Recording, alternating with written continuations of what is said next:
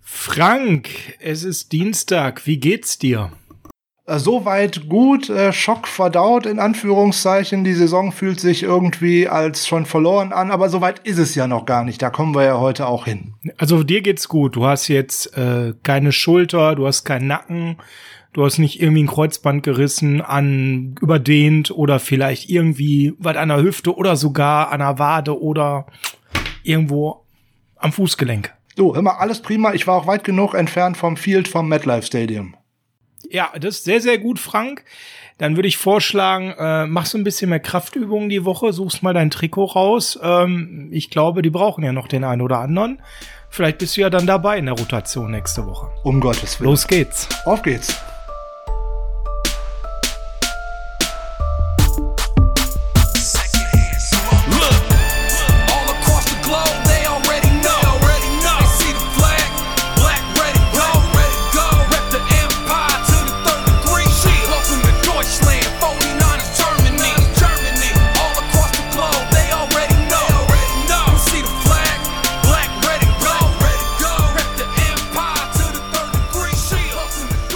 Dienstag, der 22.09.2020 und Dienstags ist Niners Huddle Tag.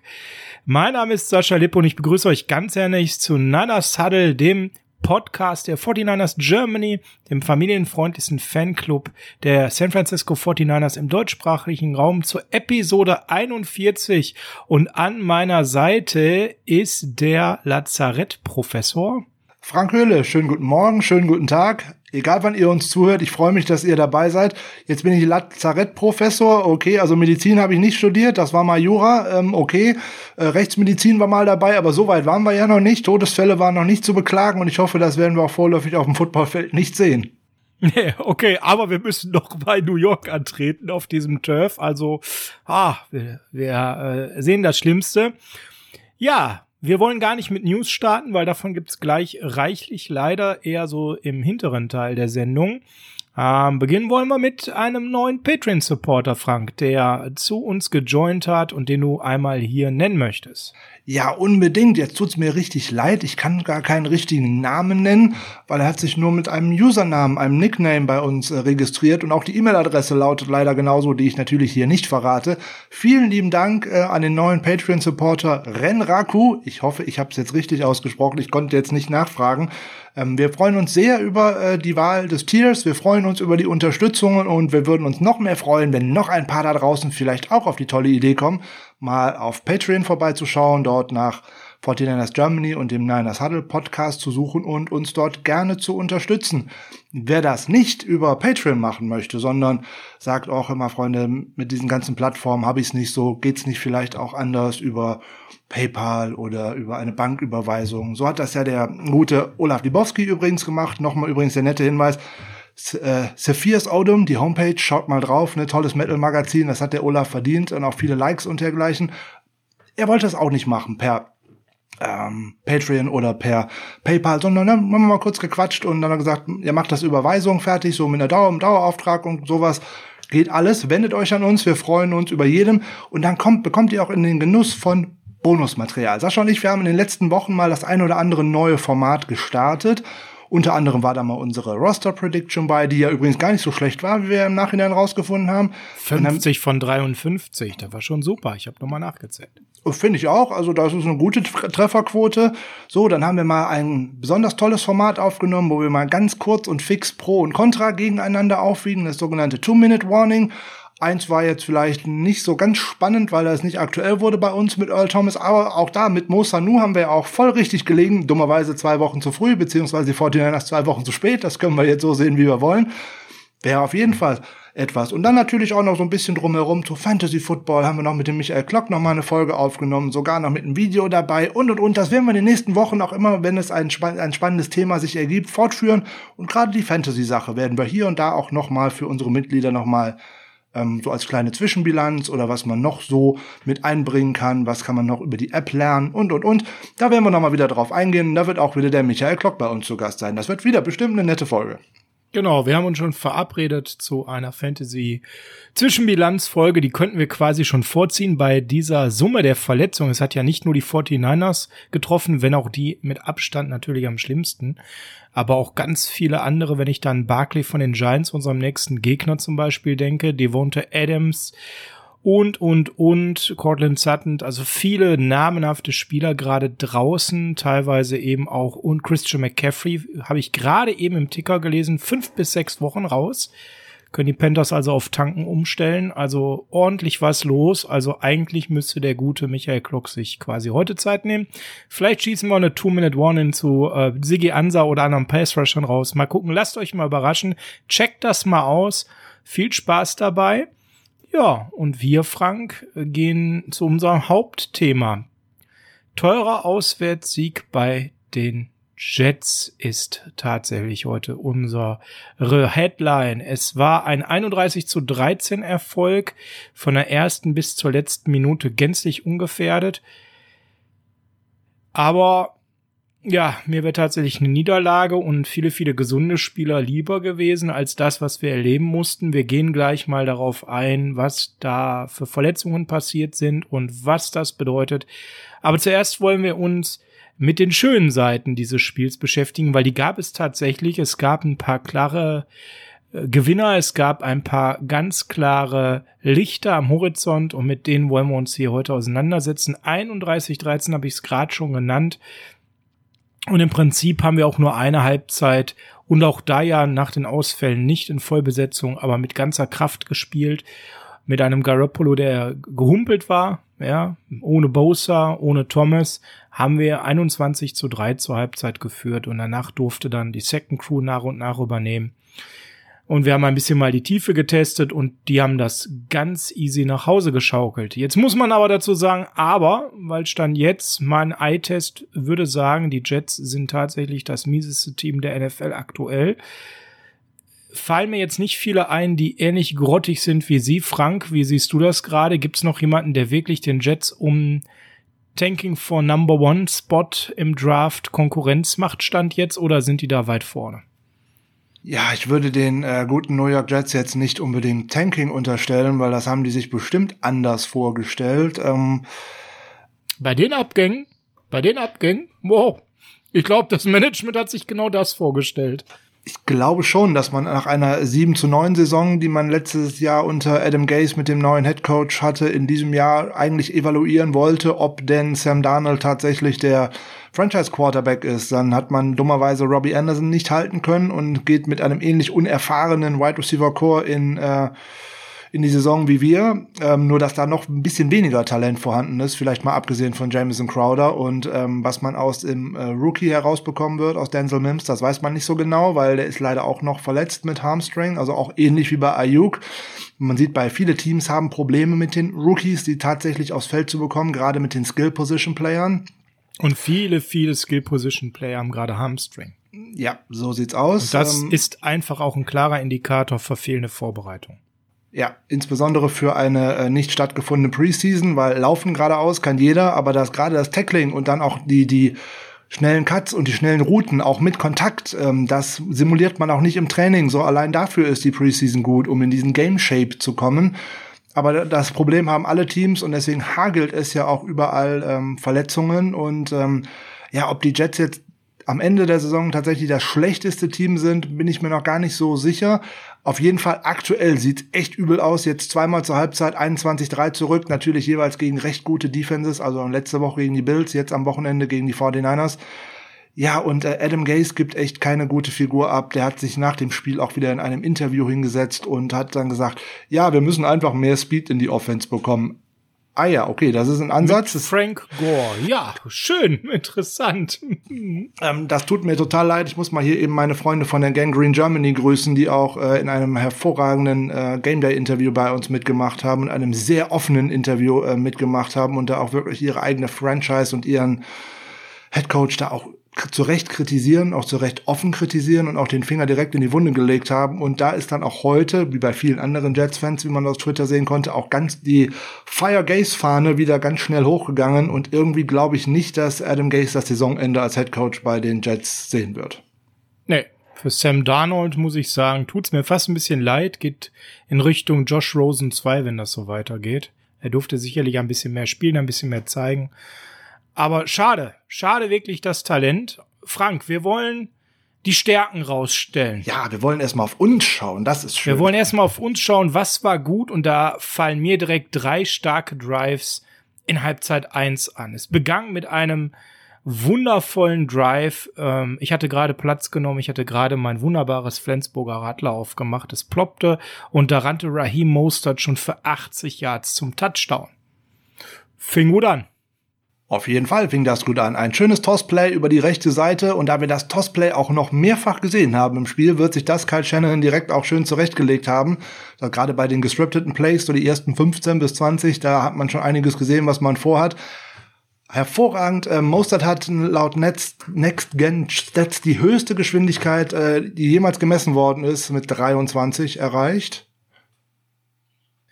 Das letzte Mal, dass überhaupt ein Spieler, der so schnell war, gemessen wurde, ist über fünf Jahre her und da war es nicht bei einem Touchdown-Lauf. Und da war es nicht beim Touchdown-Lauf, genau. Und man hat die hervorragenden Blocks gesehen, die da gesetzt worden sind, wo einem direkt auch der rückgekehrte Center Ben Garland, Gott sei Dank, dass er wieder dabei war, auffallen konnte, weil er ist direkt aus der Line nach vorne geschossen und hat den entscheidenden Linebacker eigentlich aus dem Weg genommen. Dazu noch ein sehr guter Block von Kendrick Bourne und auch von Ross Rally und natürlich Kyle Juszczyk durfte dabei auch nicht fehlen. Dann natürlich mit super Winkel, super Speed direkt in die Endzone gelaufen, perfekt. Wir haben den gleichen Spielzug ja später eigentlich nochmal gesehen. Da war dann leider ein Holding mit dabei, sonst wäre das der zweite Touchdown über, ich glaube, es wären 63, 64 Yards gewesen, möglich gewesen. Okay, Holding war ganz klar, das musste man noch geben. Aber man hat da direkt schon gesehen, was die 49ers vorhaben. Hatten einen sehr guten Gameplan. Der hätte so, glaube ich, auch ganz gut gegen die Cardinals funktioniert. Ja, das ist dann auch direkt ein äh, What the fuck Moment gewesen für uns, glaube ich, denn wir haben beide in der Vorbesprechung der Cardinals, äh, des Cardinals-Spiels und auch in der Nachbesprechung des Cardinals-Spiels festgestellt, das wäre ein Superplay für die Cardinals und danach haben wir uns gefragt, wo war das Superplay für die Cardinals? Nur um es jetzt direkt am Anfang gegen die Jets zu sehen. Und ähm, Frank, ich weiß nicht, wie es dir ging, das hatte ich mehrfach. Ich habe mehrfach Plays gesehen, gerade wenn ich sehe, wie Jimmy gespielt hat, viele kürzere Pässe. Ähm, wie man Jordan Reed einbezogen hat, insbesondere Red Zone, sage ich nur. Da kommen wir jetzt gleich zum nächsten äh, Drive. All das hätte ich gerne gegen die Cardinals gesehen. All das wäre auch ein wunderbares offensives Stilmittel gewesen gegen die Schwächen der Cardinals Defense. Hätte die Punkte genau getroffen. An der Stelle ganz ehrlich möchte ich Shannon einfach nur noch fragen, Junge, warum? Warum haben wir das in Woche 1 nicht gesehen? Für mich ist das absolut unerklärlich. Ja, ich glaube, die Erklärungen liegen dafür ein wenig auf der Hand. Das liegt ein wenig im Personal, was vorhanden war. Der Gegner war natürlich um ein Vielfaches besser, würde ich mal glatt behaupten, als die äh, Jets, obwohl wir auch jede Menge Chancen gegen die Cardinals hatten in der ersten Woche. Eben, das haben, wollte ich doch gerade sagen. Also die Chancen waren da. Haben wir ja ausführlich besprochen. Aber man hat wieder eine Sache gesehen, ähm, was jetzt richtig schade dafür ihn ist, dass er ausfällt bei Jimmy Garoppolo. Wenn er einen Rhythmus gefunden hat, ist er ein wirklich guter Quarterback, der auch wirklich den Ball on the money raushaut. Das klappte sehr gut. Der war in einem sehr guten Rhythmus. Äh, Traurig ist eigentlich den schönsten Pass, den er geworfen hat, hat Kendrick Bourne dann leider wieder versemmelt als erste. Na, na, na, wir wollen nur über die positiven Sachen erstmal sprechen. Ne? Kendrick Bourne ja, ja. hat ein super Spiel er hatte wirklich ein gutes Spiel, aber das war wirklich so der, der schönste Wurf eigentlich von Garoppolo und der hätte es verdient gehabt, dass man ihn mal gefangen hätte. Das ist ja. dann aber tatsächlich der Unterschied zwischen einem guten Receiver, der Kendrick Bourne ist, und einem Top-Receiver, der er nicht ist. So, der glaube, noch da, nicht ist. Noch da, nicht. da erzählen wir auch kein Geheimnis. Ähm, ich befürchte, das wird er auch nicht werden, aber er ist ein guter Receiver und damit ist dann allerdings auch schon soweit alles okay. Ähm, ja, jetzt fällt Garoppolo leider aus. Ähm, wir werden sehen, Vielleicht, wie lange. Aber, aber da ich habe gerade wieder was anderes gelesen, also da müssen wir nachher nochmal drüber sprechen. Es gibt gerade unterschiedlichste Informationen. Ich habe den Ticker hier laufen auf dem Handy. Aber da kommen wir gleich zu. Lass uns mal den zweiten starken Drive uns anschauen. Der Bangang nicht so gut. Da haben wir drei Yards verloren, als äh, Quinn Williams einmal äh, Raheem Mostert abgeräumt hatte. Aber danach Short Left auf Jordan Reed für 4 Yard, dann im Prinzip nochmal ein ganz ähnliches Play wieder nach links auf Reed, diesmal sogar für 11 Yard. Der hat sich zu dem Zeitpunkt so eine kleine Privatfade mit Bless One Austin geliefert und dann äh, nach einem kurzen Lauf von Mostert Dann Mostert ähm, auch über die linke Seite, also er war sehr linkslastig zum Zeitpunkt der Jimmy. Für 10 Yards äh, hat er Brian Poole rausgezogen und danach dann nochmal auf Juszek für 4 Yards. Und äh, nachdem Mostert nochmal ein bisschen was verloren hatte, dann das für mich wunderbare Play auf Jordan Reed nach links rüber für 18 Yards für den Touchdown. Und Frank, ich fand, das war ein ganz besonderer Touchdown. Nicht nur, weil es Jordan Reed war, nachdem er so lange weg war vom Fenster und eigentlich mit Football durch war, sondern auch, wie er ihn gemacht hat. Genial, oder? Ähm, keine Frage. Äh, John Reed hat da genau das ausgenutzt, was wir auch vor Woche 1 schon mal gesagt haben und überhaupt, was wir über zwei Titans gesagt haben. Er ist nicht in die Mitte gegangen, er ist auf eine kurze Outroute gegangen in die Flat. Man hat ihn dort vergessen, er hat den Ball bekommen, er konnte mit Anlauf in seinen Gegenspieler rein, hat sich mit dem Ball Richtung Endzone gestreckt, Ball über die Pylone, hervorragend. Alleine für Super John schön. Reed für Jordan Reed äh, ganz toll, ähm, dass er sich da auch mit belohnen konnte. Ähm, und insbesondere die Chemie, die jetzt schon zwischen Garoppolo und Reed besteht, ist ja eigentlich vollkommen irrational, weil der war ja im Camp so gut wie gar nicht auf dem Feld. Die 49ers haben den ja ganz langsam reingebracht. Und jetzt muss man einfach sagen, jedes Play, was eigentlich für Kittel designt ist, jedes Passing Play wohlgemerkt, ist auch für Jordan Reed nutzbar. Reed ist noch der um einen Ticken bessere Route Runner und er hat auch noch mal ja. bessere Hände als Kittel. Definitiv. Also von daher, wenn beide auf dem Feld stehen, haben wir da ein ganz tolles Tight End Set und da kann Shanahan hervorragend mitspielen und ähm, ein hervorragendes Play, gut ausgesucht. Da muss man auch den Coach direkt nochmal loben. Er hat auch aus den Fehlern aus der ersten Woche direkt gelernt und hat hervorragende Plays gerade in der Red Zone ausgewählt. Hatten wir ja am Freitag auch ähm, in der Game Preview ähm, kritisiert, dass gerade die Red Zone und die Red Zone äh, Plays gegen die Cardinals furchtbar waren. Man hat sich dramatisch verbessert. Genau, also es war ein 18-Yard-Play, also wir waren schon in der Red Zone und da kamen wir dann auch noch mal mit dem dritten schönen Drive hin. Und das ist das, was ich vorhin auch schon gesagt habe. Diese wunderbaren Plays auf Jordan Reed, auch im dritten Drive, das sind eigentlich die Plays, die hab ich gegen die Cardinals komplett vermisst. Und ich finde das gar nicht so irrational. Du hast das gerade super erklärt, finde ich. Im Prinzip ist John Reed gerade nichts anderes als George Kittle ohne Blocking und dafür mit den besseren, sicheren Händen und etwas sauber gelaufenen Routen. Also im Prinzip muss er so nur, nur so tun, als würde er Kittle anwerfen und den Rest macht Jordan Reed mit seinem Auge und seiner Erfahrung und manchmal auch mit seinem Biss in einem direkten Eins gegen Eins, wenn er einen Ball über dem Kopf des Defenders fängt. Gucken wir mal auf den dritten Drive. Der Fang fing auch recht vielversprechend an, kurz auf Mostert, dann leider incomplete auf Ayuk. Schade, er hatte da den ersten Target, war aber auch so, dass das nicht Ayuks Fehler alleine war. Dann anschließend wieder auf Mostert und dann auf Coleman für 10 Yards und schon waren wir wieder ganz nah dran in der Red Zone. Nachdem Coleman kurz lief, der überzeugte mich da zu dem Zeitpunkt ehrlich gesagt gar nicht dann ein Incompletion auf Reed, um dann eben den zweiten Touchdown auf Jordan Reed aus vier Yards zu werfen. Und das hat er mit seiner ganzen Erfahrung gemacht, Frank. Ja, das war der Ball, den ich vorhin meinte. Right on the money, den konnte nur Reed fangen. Der ist ihm so schön in die Hände gefallen der Verteidiger war direkt an ihm dran. Es war wieder Markus Moyer wie im ähm, Play vorher. Der war genau an ihm dran, aber der hatte keine Chance zum Ball zu kommen. Und dann hat Reed natürlich auch die Klasse, da einfach den Touchdown rauszumachen. Hervorragend. Absolut. Perfekt. Ein besseres Play konnte man da eigentlich gar nicht machen. Und insbesondere mal schön zu sehen, dass man da kurz vor der Goal-Line nicht wieder versucht hat, mit dem Kopf durch die Wand zu rennen, weil man hat nämlich keinen, der ja. das kann. Nee, genau. Da kommen wir nachher noch zu. Äh, da haben wir auch absehbar keinen, der das kann. Äh, nein, haben wir nicht. Das haben wir ja auch schon ganz klar bei den äh, Position Previews äh, bemängelt, dass uns da halt der Lagerent Blunt fehlt. Ja, und ähm, an der Gore. Stelle, ja, oh, Frank Gore, genau. Frank the Tank. Ähm, an der Stelle konnte man aber eben auch schon sehen, dass die Jets äh, umgestellt hatten. Nachdem am Anfang Blazoan Austin oft gegen Jordan Reed gecovert hatte, ist es nachher so, wie du es gerade gesagt hast, schnell gewesen, dass Marcus May der Ausgeguckte war, der versucht hat, Reed zu stoppen. Auch mit wenig Erfolg. Er konnte ein bisschen mehr Körperlichkeit dagegen setzen, ein bisschen mehr Erfahrung, aber hat auch nicht funktioniert. Und du hast es gerade schon gesagt, drei von drei Red Zones, das ist das, was entscheidend war, was wir hier auch nochmal als Gutes mitnehmen. Zwei Red Zones, äh, Red Zone Trips, die erfolgreich waren, haben wir gerade schon angesprochen. Es kam dann ja im vierten Quarter, Anfang des vierten, ich glaube irgendwie so um Minute zehn rum noch einer dazu, nämlich ähm, durch Jarek McKinn, der nochmal einen 16 Jahre gemacht hat von Nick Mullins zum Touchdown. Hat mich persönlich sehr gefreut für den guten Jet der ist ordentlich abgedüst in diesem Spiel, oder?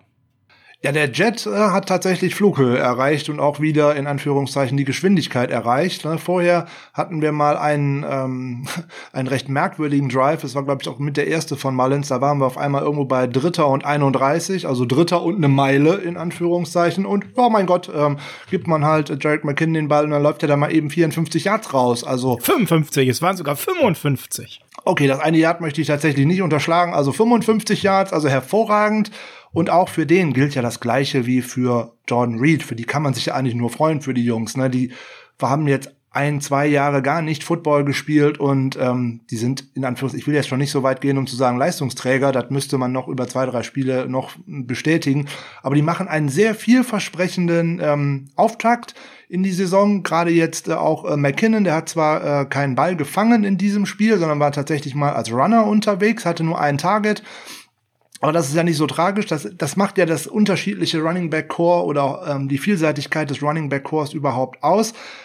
Der Gegner weiß nicht, was er, was er bekommt. Ne? Diesem Mal hat er tatsächlich den, äh, das Flugzeug, den Jet als Runner bekommen und konnte ihn nicht verteidigen. Und er hat auch reichlich Speed mitgebracht.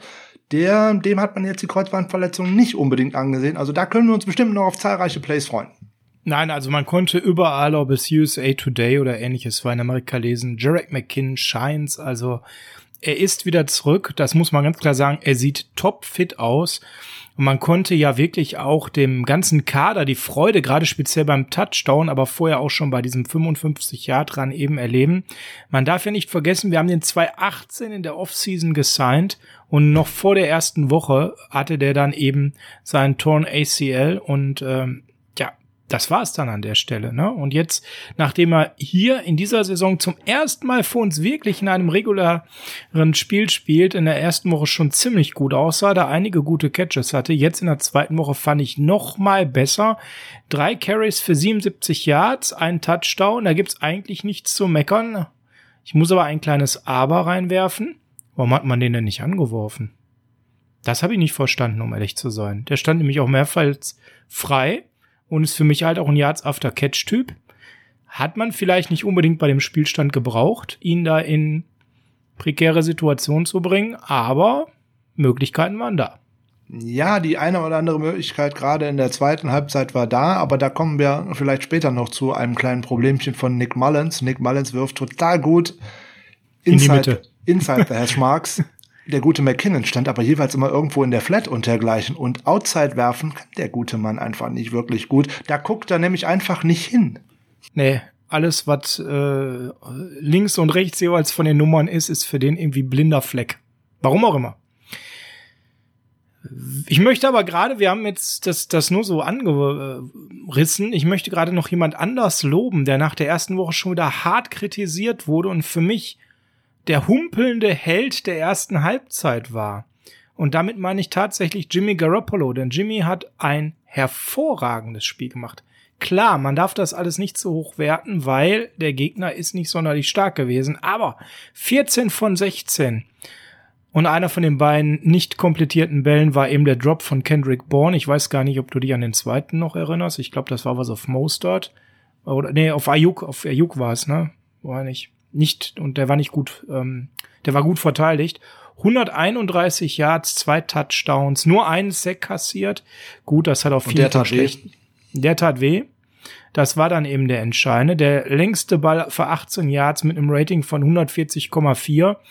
Und ich sag mal so, bis auf einem kleinen Aber hat er mir ausnahmslos gut gefallen nachdem man ihn in der ersten Woche dann doch zu kritisch gesehen hatte, meiner Meinung nach. Du hast gerade gesagt, der Sack tat weh, Frank, denn da ist ja dann Unschönes passiert.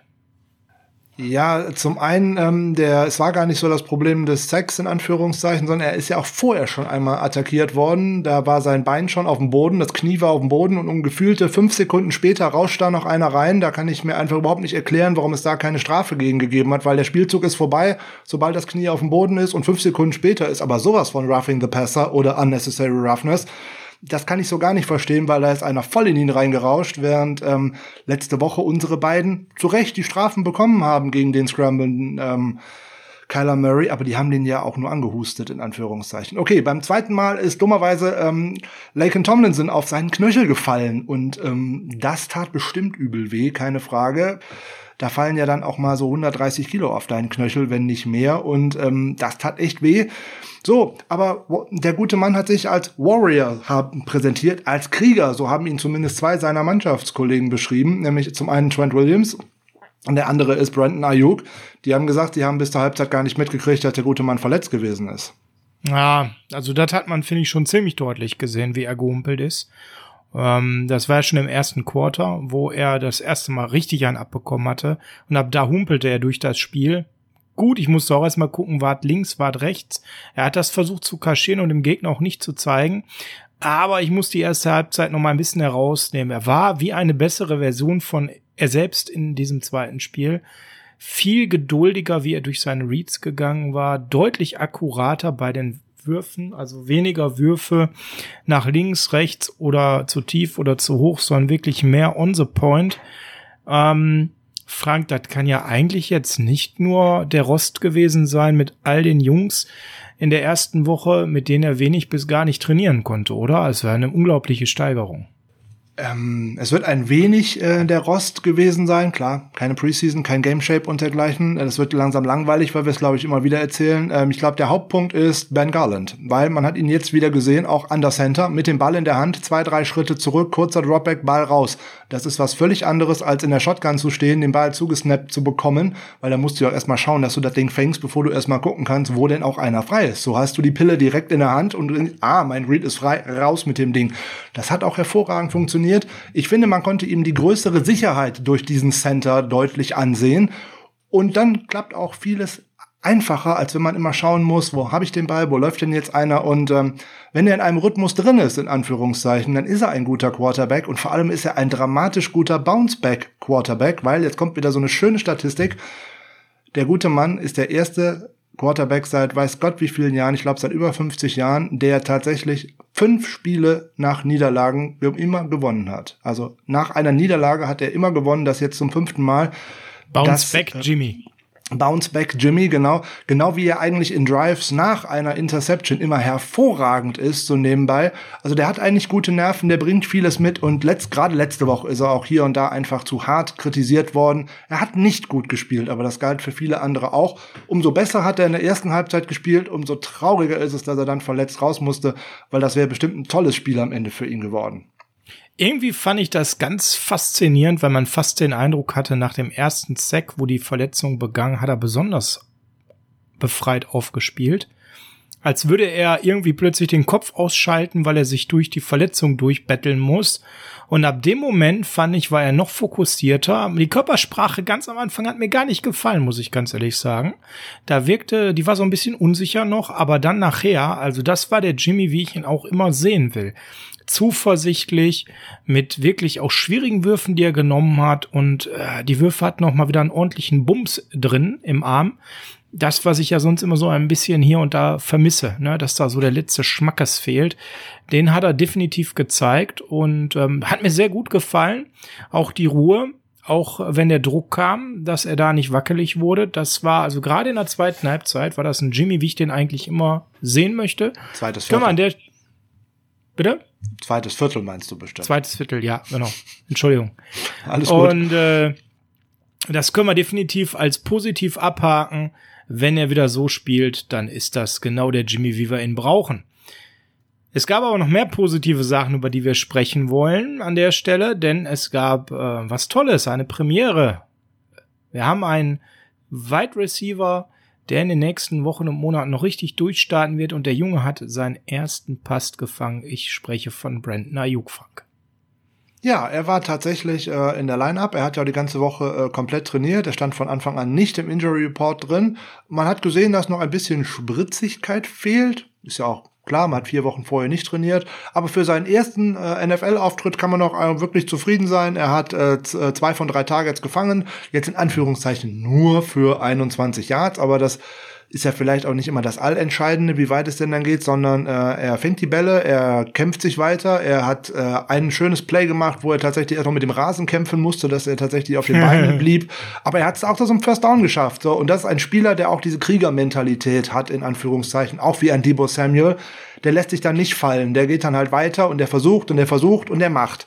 So, und der hat auch als Blocker, sah der auch ganz gut aus. Also da können oh, wir uns, ja. glaube ich, auf viele Sachen freuen, insbesondere wenn der von Woche zu Woche auch weiter fitter wird, in Anführungszeichen, noch mehr in Game Shape kommt. Also gerade im Run-Blocking hat er zwei Blocks gesetzt, die mir außerordentlich gut gefallen. Ähm, und was mir aufgefallen ist, er hat mit 44 Offensive Snaps 72 Prozent aller Snaps gespielt und das ist mal eben nur ein Snap weniger als der Wide Receiver mit den meisten Snaps, Kendrick Bourne. Das heißt, in der Wide Receiver Dev ist er ganz klar auf Platz zwei hier in diesem Spiel gewesen. Ähm, auf Platz drei dann schon weit abgeschlagen Trent Taylor mit 28 Snaps. Dann Mohamed Sanu, gerade erst verpflichtet, nicht mit dem Team trainierte, 13 Snaps. Und dann, da müssen wir gleich auch nochmal drüber reden, mit 10 Snaps Dante Pettis. Hinter Sanu, der nicht mit dem Team trainiert. Hinter Trent Taylor, der völlig ineffizient momentan agiert. Und weit hinter Brandon Ayuk, obwohl der so lange verletzt war. Aber das ist noch keine Sache, wo wir darüber sprechen bei den guten Sachen. Was du gerade gesagt hast, auch ganz wichtig nochmal an der Stelle. Ben Garland is back. Und wie? Er hat 53 von 61 Offensiv-Snaps gespielt. Die letzten acht Snaps für meinen Geschmack deutlich zu spät, muss ich ganz ehrlich sagen. An der Stelle kleine Kritik an Chenny. Hat er ja die O-Line im Prinzip rausgenommen und die Leute geschont. Da kamen dann so Leute wie ähm, eben Honis Grasu, der im ersten Spieler gestartet ist, für ihn rein oder aber auch eben Justin Skull, Colton McKivitz, Charlie, äh, äh, äh, Justin Skull, Colton McKivitz und Honis Grasu, Entschuldigung, so rum, die kamen rein für Garland an der Stelle und für Trent Williams und für Daniel Brunskill, um die zu schonen, die letzten acht Snaps, wie gesagt, für meinen Geschmack etwas spät. Ansonsten, Frank, du hast gerade schon gesagt, Ben Garland sah wieder richtig gut aus. Ja, es hat mir äh, gefallen, insbesondere ähm, weil dann die O-Line harmonischer wirkt mit dem äh, Quarterback auch direkt an der Center, weil das dem eine ganz andere Sicherheit gibt. Und äh, es gibt halt Quarterbacks, die stehen total gerne hinten äh, direkt in der Shotgun. Und es gibt Quarterbacks, die stehen gerne an der Center. So, jetzt gehört Garoppolo zu denen, die lieber an der Center spielen, weil man den Ball dann direkt in der Hand hat und äh, man trotzdem eigentlich eine gute Übersicht hat, weil er halt ein großgewachsener Quarterback ist ja, so, so schnell kann es dann gehen, dass man von der einen auf die andere Woche wirklich ähm, gut aussieht und äh, in der Woche davor halt wirklich scheiße aussieht, auf Deutsch gesagt. Ähm, ja, ja, so ist es dann halt mal. Und ähm, kleine Nuancen entscheiden äh, ein, ein Footballspiel und kleine Nuancen entscheiden, ob ein Spieler sich wohl oder nicht wohl fühlt. Und ähm, ja, und wenn es alleine daran liegt, ob äh, an der Center oder in der Shotgun, ähm, ja, wenn es dann so ist, dann ist das so. Ähm, schön, dass Garland zurück ist. Ich sage ja, insbesondere im ersten Play habe ich mich direkt über ihn gefreut, weil ich äh, seine Nummer 63 direkt weit vorne gesehen habe bei dem entscheidenden Block gegen den Middle Linebacker, der sonst das ganze Play noch kaputt gemacht hätte oder zumindest die Chance gehabt hätte, es kaputt zu machen.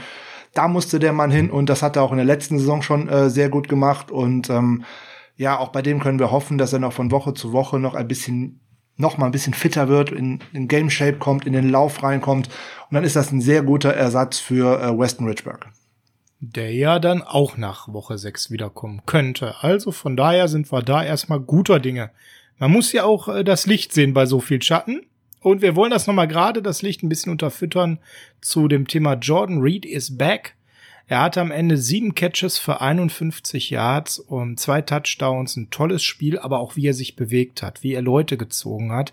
Das war klasse und lässt viel, viel an Fantasie für ein gemeinsames Spiel mit ähm, Kittel, wenn der wieder fit ist, der ist ja auch nicht auf der Injured Reserve. Die Frage ist, geht Shani das Risiko ein, ihn nächste Woche auf diesem Feld, auf diesem Acker nochmal zu bringen? Das werden wir gleich besprechen.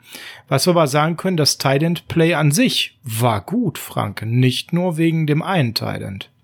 Nein, nicht nur wegen dem einen Tight End, sondern ähm, auch gerade Ross Drelly. Ich habe ihn ja vorhin schon einmal als Blocker erwähnt beim äh, ersten Touchdown. Das hätte beim zweiten Touchdown von äh, McKinnon, äh, in, äh, nicht von McKinnon, ähm, von Mostert ähnlich gut funktioniert, ohne das Offensive Holding. Der hat auch als Blocker wirklich gut ausgesehen. Im Passspiel war er nicht wirklich präsent. Gut, dafür hatte man ja andere. Wenn dann halt ein Jordan Reed äh, sieben von acht äh, Targets fängt, Warum soll ich woanders hinwerfen? Ich muss das einfach machen. Das versteht ja der ein oder andere hier und da nicht. Ne, bestes Beispiel, warum läuft man die Green Bay Packers zu Tode? Ja, weil sie es nicht stoppen können. So, und wenn ich halt Jordan Reed nicht stoppen kann, dann geht ein ums andere Ball, geht auf Jordan Reed. So haben uns die Cardinals letzte Woche geschlagen. Wir konnten einfach die Andre Hopkins nicht stoppen. Wir haben kein Mittel gefunden, kein Assignment dazu. Ja, und dann machst du das so lange, bis du gewonnen hast oder der Gegner es stoppen kann. Ganz einfach, ja. Gut, sie hätten John Reed wahrscheinlich auch nicht gestoppt, aber das Spiel 1 ist verloren, das wollen wir abpacken. Ross Dwelly hatte ein Target für fünf Yards, hat er auch gefangen an der Stelle. Viel spannender ist aber der Snap-Count da drauf zu gucken. Der Mann hatte nämlich 39 Offensive Snaps, also 64 Prozent der offensiven Snaps gespielt. Also eine ganze, ganze, ganze Menge und konnte sich als wirklich absolut grundsolider Blocker hier herausstellen und hat im Vergleich bei den Tight Ends die meisten Snaps gespielt. Dann erst kommt nämlich Jordan Reed mit 28 Snaps für 46 Prozent der Offensiv-Snaps. Klar, der alte Mann braucht braucht hier und da mal eine Pause. Und was mich persönlich sehr gefreut hat, Charlie Werner, my guy Charlie Werner, 8 Snaps, 13 Prozent der Offensive Snaps, leider kein Target. Aber in den 8 Snaps, ich habe sie mir alle nochmal angeschaut, er hat wirklich immer einen soliden Job gemacht. Keine gravierenden Rookie-Fehler. Also, der Junge ist zu höherem berufen. Definitiv. Vielleicht noch nicht morgen, aber dann übermorgen. Frank. Ja, du musst da ja nicht in die Lobhudelei einsteigen. Nach dem tollen Tight Play müssen wir aber auch noch mal ganz kurz auf das tolle Running Back Play schauen, weil wir haben gerade schon einmal es kurz erwähnt, Raheem Mostert hatte einen 80 Yard Touchdown, äh, nachdem er letzte Woche 75 Yard äh, Touchdown Catch hatte. Also er ist auch wenn er jetzt gerade angeschlagen ist, wirklich ein geiler Running Back momentan, der in der NFL so richtig aufräumt. Da scheint sich die Gehaltserhöhung absolut bezahlt zu machen und scheint mehr als verdient zu sein, wenn er in dieser Shape bleibt, oder? Auf jeden Fall. Wenn er diese Leistung äh, konservieren und immer schön weiter abrufen kann, ist das, glaube ich, auch gar keine Frage. Dann ist das auch nicht, ähm, nicht groß in der Öffentlichkeit zu diskutieren, ob man ihn mehr bezahlt oder nicht oder wie man ihn bezahlt. Ähm, das Einzige, was da vielen wahrscheinlich gegen den Strich gegangen ist, dass das von seinem Management so öffentlich gemacht worden ist. Aber das ist ein anderes Thema, da haben wir auch schon mal drüber gesprochen und ähm, da muss man halt immer noch mal die Frage stellen, ich habe da einen Vertrag unterschrieben, müsste man den nicht halten? Gut, das machen NFL-Teams von der anderen Seite auch nicht. Also das ist ein Geben und Nehmen und äh, wer Leistung bringt, der soll auch bezahlt werden und äh, Mostert hat äh, nicht nur letzte Woche schon sehr gut gespielt, sondern auch äh, heute mit äh, zwei so langen Touchdowns in Folge. Das hat seit auch seit Ewigkeiten nicht mehr gegeben bei den 49ers. Ich glaube seit 25 Jahren nicht mehr. Er hat jetzt in acht Spielen hintereinander einen Touchdown erzielt. Ähm, jetzt ist nicht überraschend, wer da nur noch vor ihm liegt mit einem Streak von 13 Spielen. Das ist der große Jerry Rice. Also hm, das ist nicht so äh, verwunderlich in der langen Geschichte der 49ers, dass der da vorne liegt ähm, und dass der Streak womöglich für Mostert reißen könnte, hat, kann zwei Ursachen haben. Zum einen wird er die Woche zum zweiten Mal Vater. Ähm, wer weiß, wie das alles so läuft in Corona-Zeiten. Und das zweite ist, ja, der ist ja leider auch in der Halbzeitpause in der Kabine geblieben. Ähm, MCL-Sprain, mild, was so der ein oder andere Reporter da schon immer twittert. Ich weiß nicht, woher die ihre Informationen haben, weil das Team hat ja noch nichts rausgegeben und ähm, auch das sieht aber irgendwie so aus, dass das der kommenden Sonntag nicht auf dem Feld steht. Warten wir es ab. Ähm, ansonsten müsste es mehr McKinnon geben, weil Tevin Coleman 14 Versuche für 12 Yards wenn er gelaufen ist, sah das immer ziemlich mies aus. Okay, er hat noch mal zwei Dinger gefangen für 28 Yards. Das macht so ein bisschen die Statistik wieder schön. Aber ist derjenige im Backfield, der momentan von zwei auf drei zurückgefallen ist in der Death Chart, das kann man schon sagen. Der Jet hat ihn da überholt offensichtlich. Und irgendwie findet Coleman noch so gar nicht in die Saison. Ja, jetzt wird äh, gerade Tevin Coleman als ähm, Asthmatiker und äh, auch ansonsten mit Luftproblemen ausgestatteter Spieler in den letzten zwei, drei Trainingswochen aufgrund der Waldbrände eh ein Problem gehabt haben. Für den dürfte das wahrscheinlich jetzt gerade New York äh, und jetzt West Virginia ein Luftkurort sein. Ähm, jetzt muss man ihn aber vielleicht gar nicht so hart kritisieren gegen die Jets, weil der hat auch die undankbaren Carries gekriegt, nämlich eigentlich immer dann, wenn man gewusst hat, oh, da geht es jetzt ab durch die Mitte und nicht über außen, dann hat Coleman den Ball gehabt und da ist, da läuft man auch gegen eine massierte Front. Die Jets können äh, vielleicht nicht so viel gut im Moment, aber sie waren letzte Saison die Nummer zwei Defense gegen den Lauf und das hat man auch letzte Woche schon gesehen. Auch die Bills haben sich da mit Ausnahme von ihrem Quarterback die Zähne dran ausgebissen der ist da auch tatsächlich hier und da gegen eine Wand gelaufen und dann stehen da auch halt äh, gute Verteidiger, wie jetzt ähm, zum Beispiel auch ein Quinn Williams oder die beiden äh, Defensive Tackles, da steht halt, halt auch eine Wand. Ja, und wenn du da reingeschickt wirst und dann die, die Lücke ist nicht groß genug, dann äh, tut's halt auch weh. Ähm, bei Coleman bin ich mir zumindest immer sicher, der hält den Ball fest, der fummelt dann nicht. Und ähm, im Passspiel hat er mir ganz gut gefallen. Ich denke, der wird sich, ich hoffe, er wird sich verbessern in den äh, kommenden Wochen. Ich denke, der Mix wird weitergehen. Und wenn jetzt am Wochenende eventuell Mostert nicht dabei ist, können wir uns sicher darauf einstellen, dass dann auch Jermichael Hasty womöglich im äh, Up ist, in Anführungszeichen, und dann könnten wir den yes. tatsächlich auch mal sehen, weil das, was ich, Dank weil das, was ich von Jeff Wilson gesehen habe in der zweiten Halbzeit, das war überhaupt nichts ähm, so nebenbei. Und ähm, wir haben ja auch schon in unserer Prediction-Folge gesagt oder in der Folge, ähm, wie das 53er zustande gekommen ist, hätte es eine Preseason gegeben und Hasty hätte das zeigen können, was er im Camp gezeigt hat, wäre er höchstwahrscheinlich auf dem Roster gewesen und Wilson raus. So. Jetzt ist natürlich der Snap-Count bei den Running Backs nicht ganz so repräsentativ, weil Mostert früh raus musste, aber wir gehen ihn trotzdem mal kurz durch. Coleman 30 Snaps, 49 Prozent der Offensiv-Snaps. McKinnon 13, 21 Snaps. Mostert 13, 21 Prozent der Snaps. Und Jeff Wilson 5 und damit mindestens 6 zu viel. 8% der Snaps. also, nicht, nicht Karl ähm, Juszczyk vergessen. Ja, gut. Und wenn wir den guten Juice mit reinnehmen, der hatte dann stabile 29 für 48 Prozent der Snaps und damit dann auf Platz zwei des Backfieldes. Also hier ganz klar zu sehen, Coleman war äh, das Arbeitstier ähm, neben Juice und ähm, ja, wenn wir jetzt Mostert mal verdoppeln, weil wir sagen, der ist knapp zur Halbzeit rausgegangen, ja, dann wäre er auf 6, bekommen, ja. 26 Snaps gekommen. Dann hätte Wilson wahrscheinlich gar keine gesehen. Und, und ähm, ja, sicherlich auch Coleman den einen oder anderen Na, weniger. weniger ja. Dann wäre Mostert der Leading Back gewesen, aber McKinnon tatsächlich dann in der Anzahl auch wieder nur Dritter. Das sollte sich nach dem Spiel sicherlich ändern. Und ich freue mich, wenn wir Jermichael Hasty statt Jeff Wilson sehen. Kann ja nur besser werden. Gehen wir noch mal auf einen positiven Aspekt dieses Spiels und damit müssen wir einmal die Seite des Balles wechseln. Das war alles Offense, die war gut. Aber es gab auch in der Defense jemanden, nämlich jemanden, der wie ein Pro Bowler gespielt hat. Auch wenn man sich für den Pro Bowl ja nichts kaufen kann, wie der Frank ja immer erklärt.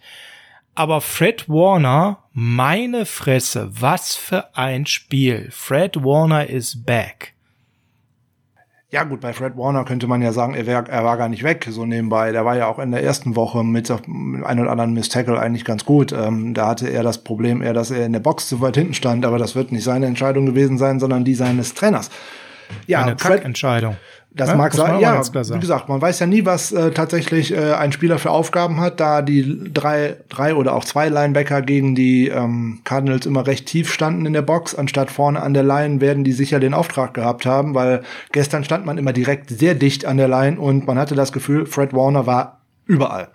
Gerade in der ersten Halbzeit war Fred Warner überall. Neben seinen zwölf äh, Combine Tackles hat er natürlich auch noch den Stop des Spiels eigentlich, nämlich ja. als man den Jets endgültig den Zahn gezogen hat, wo er einfach durch die Line geschossen ist und dann im Backfield tatsächlich auch direkt den Tackle machen konnte gegen äh, Josh Adams. Und damit war eigentlich alles vorbei. Die 49ers bekamen an der eigenen 20-Yard-Linie den Ball und marschierten anschließend direkt übers Feld. Warner ist einer der Spieler, auf den es in den kommenden Wochen definitiv ankommen wird. Er ist jetzt Team-Captain seit Beginn dieser Spielzeit und er wird und muss einer der Anführer dieser Defense sein, insbesondere wenn jetzt womöglich Bosa lange nicht dabei sein wird. Ja, also ein wirklich überragendes Spiel. Die Pro Football Focus Rates habe ich mir jetzt in der Kürze der Zeit nicht angeschaut, Frank. Ich weiß gar nicht, ob sie schon raus sind, ob du einen Blick drauf hattest. Gefühlt war das ein sensationelles Spiel von ihm. Und hat richtig Spaß gemacht, wie du schon sagtest, gefühlt war der überall. Und ähm, ja, als aller allerletztes möchte ich da noch mal eine Lanze brechen. Ja, bitte. So, du wolltest Pro Football Focus Grades. Jawohl, gibt es. Jetzt wirst du überrascht sein, er hat tatsächlich nur in Anführungszeichen das siebtbeste oder das siebthöchste Grade bei Pro Football Focus von 49ers Defensive-Spielern bekommen. Wow. Nämlich im Endeffekt nur eine 71, was schon recht gut ist, aber er hat mal eine 84,4 im Tackling. Ja, und das ist das, was auffiel mit den zwölf Tackles. Und was mir besonders gut gefallen hat, etwas, was man bei ihm ja schon mal kritisiert, wenig Mist-Tackles. Ja, genau, er stand sehr gut. Er hat nämlich laut Pro Football Focus keins. Genau, also ich, ich bei einem Tackle war ich mir nicht sicher, ob man ihm den als Miss-Tackle anschreiben würde, aber ansonsten hervorragendes Spiel, wirklich gut vom Stellungsspiel, gut von den Winkeln vor allem. Das ist ja, ja schon mal etwas, was ihm etwas Probleme macht. Also wirklich stark. Als letztes möchte ich, ja? Zwei von drei Targets hat er zwar zugelassen, aber im Endeffekt nur acht Yards, damit ein Passer-Rating zugelassen von 70. Da kann man mal mit leben. Aber jetzt stelle ich mal eine Preisfrage, bevor du auf den nächsten übergehst. Wer hat denn in der Defense das höchste Grade abbekommen? Übrigens eins im Premium-Segment so nebenbei. Äh, Armstead. Ach Mensch, ja, tatsächlich. Auf den wollte ich nämlich Echt? eigentlich noch gerne zu sprechen kommen. yes! Dann war der zweite, der richtig gerockt hat weil am Freitag hatten wir ja schön in der Preview gesagt, ähm, zwei Jungs müssen eigentlich äh, nach vorne gehen und ähm, tatsächlich jetzt liefern. Jetzt war die Ford wegen einer äh, Nackenverletzung, wo man ja auch noch nicht weiß, wie es weitergeht, nicht dabei. Aber Armstead hat ein sehr gutes Spiel gemacht. Fünf Total Pressures nach laut Pro Football Focus, ein Sack, zwei Hits, zwei Hurries, zwei Tackles, äh, zwei Stops dazu, nur ein Miss-Tackle, das ist hervorragend für die Line und ähm, auch auf ihn wird's ankommen. Er ist der Zweite neben Warner, der in den nächsten Wochen vorangehen muss, der die anderen Junge, Jungs führen und mitnehmen muss. Und jetzt kommt noch eine spannende Frage. Hast du jetzt auch noch eine Ahnung, wer auf Platz zwei und drei liegt? Ich wette zumindest auf einen davon, den hast du nicht mal im Sinn. Also Carrie Hyder, würde ich sagen, ist unter den Top 3. Weil den fand ich richtig geil, den Jungen. Äh, nein. Nein? Nein, der, liegt, der, der liegt nur auf Platz 10. Mein Gott, der hatte doch aber auch äh, acht Tackles. Dann muss er doch ein paar Mist gehabt haben und zwei Quarterback-Hits, kann ja. ich mich erinnern. Aber ähm, ist er nicht. Aber Jimmy Ward hat mir sehr gut gefallen. Jimmy Ward hat mir auch sehr gut gefallen, dass die Pro Football Focus aber auch völlig anders. Jimmy Ward liegt auf Platz 20. Okay, aber komm jetzt mir nicht mit der Kelle Witherspoon, weil der hat den bösen Touchdown nachher in der Garbage Time zugelassen. Nein, ich komme nicht mit Akello Witherspoon. Weil das Gegenteil. war komplett, das war komplett sein Bock. Aber ich komme auf zwei andere Spieler, wovon einer, der bestimmt jetzt direkt von wie die Schuppen von den Augen fällt, den hatten wir nämlich auch in der Preview am Freitag so schön dabei.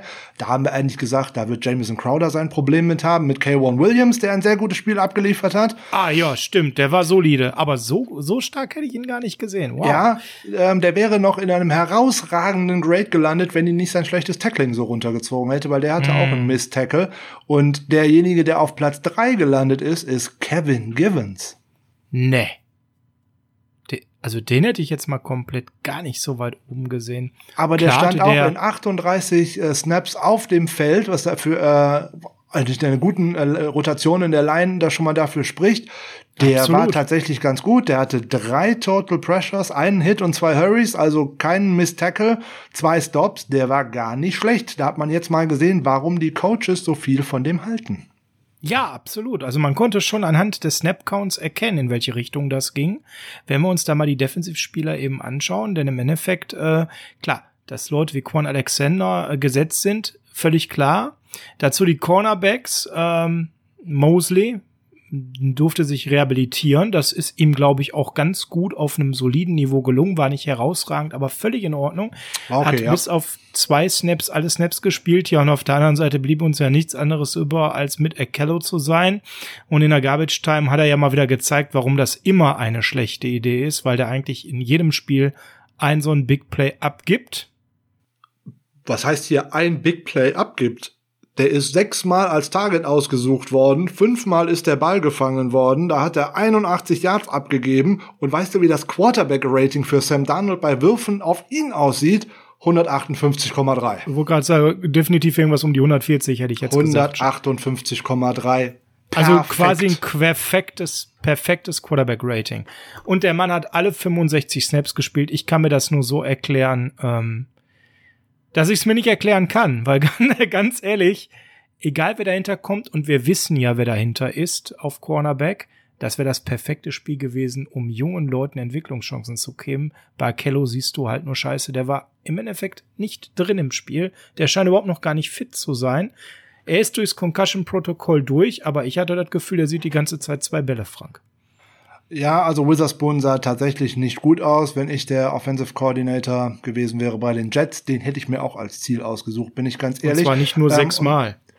Sogar noch häufiger hätte ich mir den als Ziel ausgesucht, wenn ich ehrlich bin, aber so oft kam Donald ja nur auch gar nicht zum Werfen. Ähm, das Problem daran ist, dass wir da im Endeffekt den gleichen Fehler gemacht haben wie in der Vorwoche. Das muss man Robert Saleh wieder ankreiden. Der hatte auch keinerlei Safety-Hilfe. Wenn ich schon sehe, da wird immer auf den geworfen, muss ich einen Safety ein wenig weiter darüber stellen, damit auch mal Hilfe da ist. Das ist jetzt das zweite Adjustment, was mir in der zweiten Woche in Folge nicht gefallen hat. Insbesondere über die Mitte kam ja von den Jets nun mal auch nichts. Da war ja auch kein Slot Receiver, also hätte man auch durchaus mal die Hilfe ein bisschen nach außen geben können, entweder durch Tart oder äh, auch durch Jimmy Ward oder halt auch über Tavarius Moore, der übrigens der Nummer vierte, äh, der viertbeste gegradete Spieler gewesen ist von den 49ers. Ja gut, der hatte nur 13 Snaps, das halte ich für wenig aussagekräftig. Aber die Snaps, die er drauf war, waren ganz gut. Gut, auch vieles in Das war nachher die aber mit zu. Harris, Al-Shair, wo dann eben die, die Second Unit gespielt hat. Da haben wir dann ja Tat, Ward, Hyder runtergenommen, Warner nachher. Ähm, 13, die letzten 13 Defensive Snaps. Ähm, auch da für meinen Geschmack zu spät, genauso wie in der Offensive mit den letzten 8 Snaps haben wir rotiert. Ja, und äh, der gute Robert kriegt zum zweiten Mal berechtigterweise Kritik von dir und böse Zungen behaupten schon, dass ihm die Erfolge im letzten Jahr ein bisschen zu Kopf gestiegen sind und er gerade ein bisschen sich zu sehr auf seinen Lorbeeren ausruht. Man sieht keine Adjustments, die es dringend braucht und die Defense wird ja noch ganz andere Herausforderungen bekommen. Ab der nächsten Woche, dazu kommen wir jetzt gleich. Wir gehen mal ganz kurz den Snap-Count durch, weil da würde ich gerne noch zwei Dinge hervorheben. Ähm, die Starter haben im Prinzip bis auf manche die letzten 13 Snaps durchgespielt. Armstead hat wenig rausrotiert, hat 46 Snaps gespielt. Und was wir herausheben sollten, so schlimm das ist, was jetzt hier Solomon Thomas passiert ist, es machte 43 Snaps für Javon Kinlaw direkt frei. 66 Prozent der Snaps hat er gespielt und viele davon sahen zumindest solide aus, Frank. Die sahen solide aus, obwohl er mir in der ersten Woche besser gefallen hat, muss ich ehrlich zugeben. Ähm, er hat bei Pro Football Focus sieht er nicht gut aus mit einem Overall Rating von 48,2. Äh, zwei Pressures durch die Mitte, nur zwei Tackles. Unterdurchschnittlich, ja. Unterdurchschnittlich, aber den Stab zu brechen über einen Rookie ist sowieso gemein. Insbesondere wenn er tatsächlich direkt nach vorne äh, springen muss und ihm auch ein wenig Anleitung fehlt über beide Seiten. Absolut. So, und dann ja, wird, ja. Der, wird ein Gegner auch eigentlich immer versuchen, genau darüber zu laufen, so nebenbei. Also der bringt ja ganz viel mit, insbesondere auch als Pass-Rusher. Ne? Zwei Pressures sind auch jetzt nicht so schlecht. So, er hatte das auch letzte Woche schon gegen die Cardinals. Da hat auch jeweils auch nur ein halber Schritt gefehlt und er hätte Kyler Murray tatsächlich bekommen hm, ja, und das wird kommen, der braucht da noch der, genau. Erfahrung. Genau. So, keine Frage, der braucht halt noch auch ein bisschen Zeit. Der wäre schon deutlich weiter, wenn man ein komplettes Camp gehabt hätte, wenn der schon seit Mitte April mit dem Team hätte trainieren können und, und, und, dann wäre der deutlich weiter. Ist aber noch nicht, kommt. Läuft. Letzte kurze Randnotiz in der Defense. Unser Mark, unser Deutscher, hatte drei Snaps immerhin, war also auch mal auf dem Feld. Auch eine schöne Sache, zumal ja gerade ein deutscher Touchdown bei den Patriots gefangen wurde. Also war quasi eine deutsche Woche, wenn man so will. Schöne Grüße an Jacob Johnson. Ja, hat übrigens auf Twitter noch mit uns kommuniziert. Fand ich sehr nett, dass er das macht. Ne? Hat da nochmal geliked. Macht sehr ja links nicht jeder ja. Spieler. Wobei diese Woche sogar The Jet auf Instagram ebenfalls uns geliked hat, Frank. Ja, er hat äh, Stories und äh, Player of the Week, den wir, oder seine Honorable, Honorable Mention, die wir ihm gegeben haben bei der Offensive Player of the Week, hat er jeweils äh, geliked, in Anführungszeichen, und hat ein Herzchen für uns dagelassen. Da freuen wir uns drüber, wenn äh, Spieler sowas auch tatsächlich zur Kenntnis nehmen. Wer da immer ganz weit vorne ist bei solchen Sachen, ist übrigens Jimmy Ward. Gut, dann werden wir die nächste Woche mal in die Zange nehmen. Letzten, den ich positiv erwähnen möchte, ist, ist der alte Mann ja, die Zange dem kam sofort an, ne? ähm, da, den alten Mann im Team möchte ich noch ganz kurz loben. Das ist halt immer so unspektakulär, wenn ein Kicker das macht, was er machen soll. Ja, das ist irgendwie, aber wenn er das auch noch so charmant mit einem Doink macht, ja, und sein eigen, einziges Field Goal versenkt und alle vier Extrapunkte, dann finde ich, wird an der Stelle es nochmal wichtig, Robbie Gold ganz kurz positiv zu erwähnen. Der ist weiter grundsolide, auf den kann man sich verlassen und ist ein ganz sympathischer Locker-Room-Guy, der alte Mann der 49ers. Ja, und unser Panther Mitch, den sollten wir auch mal ganz kurz erwähnen, denn der hatte mal eben 45 Net Yards bei seinen vier Punts. Das ist auch above average, ebenfalls stabil unterwegs. Die haben beide einen guten, soliden Job gemacht. Und das sollten wir ja an der Stelle natürlich auch kurz erwähnen. Auf jeden Fall. Die werden immer schön ähm, in die Pfanne gehauen, in Anführungszeichen, wenn da was nicht funktioniert. Und man kann sie auch mal loben, wenn was funktioniert. Obwohl wir bei den Special Teams auch noch mal direkt ein bisschen den Finger in die Wunde legen müssen. Wenn da irgendwo der Panther schon derjenige ist, der einen Tackle machen muss, dann hat da vorher was nicht funktioniert. Also die Spieler, die dort ähm, rotiert sind, in Anführungszeichen, weil es ja auch viele Spielerwechsel in den letzten Wochen gab. Das hat man schon gesehen. Da fehlt auch noch Abstimmung. Natürlich wird auch insbesondere das Training der Special Teams jetzt äh, in Corona-Zeiten und in verkürzten Trainingslager auch noch zu kurz gekommen sein. Also da ist auch noch Luft nach oben. Definitiv. Und jetzt, das ist eine wunderschöne Überleitung, kommen wir zu den Punkten, wo Luft nach oben war, Frank. Denn obwohl es die Jets waren, gab es tatsächlich, und damit meinen wir noch nicht die Verletzungen, sondern die Spieler, die nicht so performt haben. Einige, die sich gegen die Jets nicht gut gezeigt haben. Und da würde ich gerne mal mit Laken Tomlinson anfangen. Was war das denn bitte? Der absolut zuverlässige Left Guard war für mich tatsächlich der Schwachpunkt in der O-Line diese Woche gegen die Jets. Ist dir das auch aufgefallen? Ja, das stimmt. Er war wieder eigentlich wie immer grundsolide im äh, Running Play, also im Blocking war er sehr gut im Running Play. Er hat natürlich beim Pass Blocking gegen Quinn Williams echt schlecht ausgesehen. Das muss man der leider hat den sagen. aufgefressen. Der hat Da- den aufgefressen, ja. Da hat ihn der äh, junge ehemalige Nummer drei Pick, ist ja letzte Saison ein Pick hinter äh, Nick Bosa ausgewählt worden von Alabama. Der hat ihn zweimal richtig nass gemacht und ähm, naja, im Endeffekt damit dann auch, ähm, er ist ja auch auf Jimmy Garoppolo gefallen, in Anführungszeichen, mit einem Pancake, weil er ihn einfach mit purem, pure Energie nach hinten geschoben hat. Auch mit ein wenig Schuld an der Verletzung des Quarterbacks. Also Tomlinson sah im Passblocking wirklich nicht gut aus ungewohnt eigentlich. Er ist ja nicht der allerbeste dabei, aber dass er solche Schwächen dort offenbart, weil zumeist kann er irgendwie den Gegenspieler zumindest lang genug von Garoppolo weghalten. Der muss da auch drauflegen. Ähm, Ich habe auch einmal den Atem angehalten, als der auch einmal auf dem Boden lag, weil wir haben keinen anderen Left Guard im Kader. Genau, das wäre nämlich dann das nächste Problem. Schal, sag uns doch mal eben, was Pro Football Focus sagt. Der Eye-Test sagt mir, dass die anderen O-Liner alle grundsolide waren, ob das der gute Mike rechts war oder natürlich Trent links, der nicht Oh. so auffällig war wie in der Woche zuvor. Ähm, für mich persönlich, wie gesagt, sehr beruhigend das Element Ben Garland. Aber sogar den Daniel Brunskill habe ich relativ gut gesehen. Und jetzt äh, widersprech mir bitte dank Pro Football Focus. So, ich fange mal mit den Guten an, weil das machen wir ja heute ohnehin in der Folge. Das passt nämlich ganz gut. Absolut bester O-Liner, gerade was Pass-Blocking angelangt, war überraschenderweise wer? Trent Williams. Der hat nämlich wieder ein 80,0 dabei abgesahnt. Also zweites, zweites. Spiel in Folge. Sehr gut. Klasse. Ja, dann wird's schon eng. Dann finde ich äh, mit keinem zugelassenen Pressure. Ben Garland als Center, grundsolide, hervorragend, zwar nur 67, aber wie gesagt, kein Pressure zugelassen. noch, passt. Im Run-Blocking sehr gut. Dann geht's los. Jetzt kommt's nämlich eigentlich. Jetzt hat der gute Laken Tomlinson tatsächlich insgesamt einen 77er Offen Offense Grade bekommen, weil er im Run-Blocking sehr gut war. Ja, der hat aber drei. Aber gegen den Pass, ne? Das ist, und, und das ist halt an der Stelle wird's halt nicht so gewichtet, sondern es ist äh, das Ergebnis aus allen Komponenten. so sieht's aus. Und das gute Run-Blocking holt ihn dann in einen Grade, den er mit diesen drei Totalausfällen im Pass-Blocking eigentlich Ja. nicht verdient hat. Er hat drei Pressures zugelassen, einen Sack, einen Hit, ein Hurry. Das war sehr böse.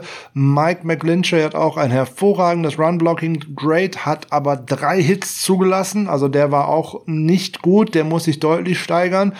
Und Daniel Brunskill war eigentlich der Schwächste in der Offensive Line. Der hat auch nur ein 39,4 im Pass-Blocking abbekommen und hat Wow. äh, zwei Hits, ein Hurry, also insgesamt drei Pressures abgegeben.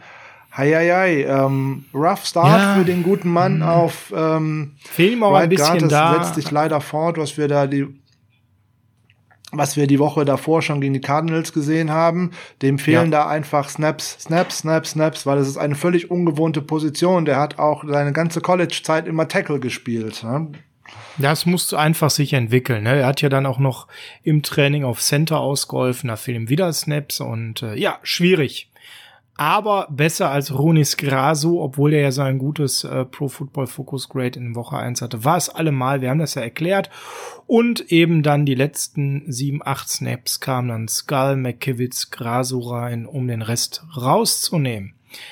Was hat uns noch nicht so gut gefallen, Frank? Das sind tatsächlich die Wide Receiver, muss man ganz klar sagen. Kendrick Bourne hat an sich davon am besten gespielt, hatte aber einen ganz, ganz, ganz bösen Drop. Ja, jetzt, wenn wir jetzt mal Bilanz ziehen zwischen Woche 1 und Woche 2 mit unserem Wide Receiver Core, dann würde ich sagen, wir haben schon mal zwei Schritte in die richtige Richtung gemacht. Weil die, die ja, haben mal. Von katastrophal auf unterdurchschnittlich. No, ich möchte nicht mal sagen unterdurchschnittlich. Die sind im Spiel mal angekommen und man hatte zumindest mal Produktion aus diesem Wide Receiver Core. In der Woche davor, das war ja grausam und nichts. So, jetzt hat man immerhin schon mal Produktion daraus geholt. Die Zahlen sind natürlich nicht dramatisch super, muss man ja auch fairerweise sagen. Da kann man natürlich, was reine Zahlen anbelangt, äh, durchaus drüber streiten, ob man jetzt sagen können, das ist eine Verbesserung, aber ich gehe da, ich sage, das ist eine Verbesserung, weil der gute Ach, Moment, wo sind sie? Da sind meine Zahlen. So, Kendrick Bourne hat immerhin vier von fünf Bällen gefangen, 67 Yards. Okay, schon mal etwas. Und stell mal vor, den fünften hätte er auch gefangen. Wenn er den auch noch gefangen hätte, dann wäre er ja fast bei 100 Yards gewesen. Das wäre ja schön gewesen. Ähm, das hätten, bräuchten wir nämlich auch mal ja, da fehlt natürlich etwas. So, Brandon Ayuk haben wir vorhin schon mal drüber gesprochen, zwei von drei Targets, 21 Yards. Trent Taylor, zwei von drei, 10 Yards. Ja, alles immerhin so, aber es ist natürlich noch zu wenig. Ja, da hätte uns jetzt vielleicht als Sample Size insbesondere auch noch die äh, zweite Halbzeit mit Garoppolo mal gefehlt, weil Wide Receiver bewegen sich oftmals auch außerhalb der Hashmarks und ähm, da muss der Ball dann auch mal hin und ähm, das werden wir wahrscheinlich am Sonntag eher wenig sehen, weil Mullins wirft da einfach nicht hin. Und jetzt müssen wir mal über zwei Dinge reden bei den Wide Receivers, weswegen ich sage unterdurchschnittlich. Kenrick Bourne hat mir gefallen, trotz des Drops passt. Ayuk, dem fehlt die Spritzigkeit, war aber zum Start okay. Ich hätte mir mehr als zwei Targets bei 44 Snaps gewünscht, bin ich ganz ehrlich. Aber okay, das muss ich finden. Jetzt kommen wir zu zwei Sachen, die ich kritisieren muss. Das eine ist, ja, und ich weiß, es wird dir jetzt wehtun, Trent Taylor zwei Pässe für zehn Yards bei einem Mann, der so viel auf dem Feld steht und der sich so hervorragend in Videos vorher präsentiert hat und wo hieß, der schafft jetzt seinen Durchbruch. Das ist einfach viel zu wenig. Und wenn ich sehe, dass Trent Taylor Zero Separation hinbekommt, dann habe ich da wirklich Kopfschmerzen mit, wenn ich das sehe. Ja, der wirkt noch sehr rusty, noch sehr eingerostet. Ähm, da fehlt wirklich noch recht viel. Das ist nicht der Trent Taylor, den ich äh, vor Augen habe aus seiner Rookie-Saison. Und auch, und auch nicht mal den aus der 2018er Saison, die er schon mit schweren Rückenproblemen gemacht hat. Jetzt könnte man wieder mal einen kleinen Football- oder Fußballspruch bemühen. Äh, Ottmar Hitzfeld hat vor ein paar Jahren mal gesagt, du musst dem Spieler ungefähr die Zeit, die er verletzt war, auch wieder geben, um wieder fit zu werden, um dann auch tatsächlich wieder Leistung zu bringen. So viel Zeit wird Trent Taylor in der NFL aber nicht bekommen. Für ihn kann es für ihn kann es nur darum gehen, von Spiel zu Spiel mehr aus seiner Einsatzzeit zu machen. Die Frage ist, ob er die bekommt. Ähm, so landet er ganz schnell im Doghouse von Kyle Shanahan. Insbesondere, wenn jetzt äh, Mohamed Sanu diese Woche auch ein paar Trainingseinheiten mit dem Team absolviert, dann wird halt nicht der kleine Flinke im Slot aufstellen, äh, aufgestellt werden, sondern der große Big Slot Receiver und der weiß, wie man einen Ball fängt. Und der braucht dann auch keine Separation auf seine alten Tage mehr, weil er das über seine Körperlichkeit macht. So sieht's und aus. Das war schon zu erkennen. Sanu hatte schon 13 Snaps, obwohl mhm. er nur Walkthroughs hatte. Ja, ja. genau das. Und äh, da, da hat Taylor 28 statt mal eben 41 Snaps gehabt im Slot. Und da geht's, glaube ich, hin. Ich glaube, wir werden ein Shared Slot sozusagen in Woche drei sehen. Vielleicht sogar mit einem leichten Übergewicht für Mo Sanu, je nachdem, wie in Shape der halt auch schon ist. Ähm, über den brauchen wir nicht groß sprechen, weil jemand, der nur mal kurz dem Team Hallo gesagt hat und geguckt hat, welche Farben denn sein neues Trikot hat, der kann jetzt nicht wirklich schlecht gewesen sein. Was mir aber positiv an ihm aufgefallen ist, Mo Sanu war Wide Receiver Coach.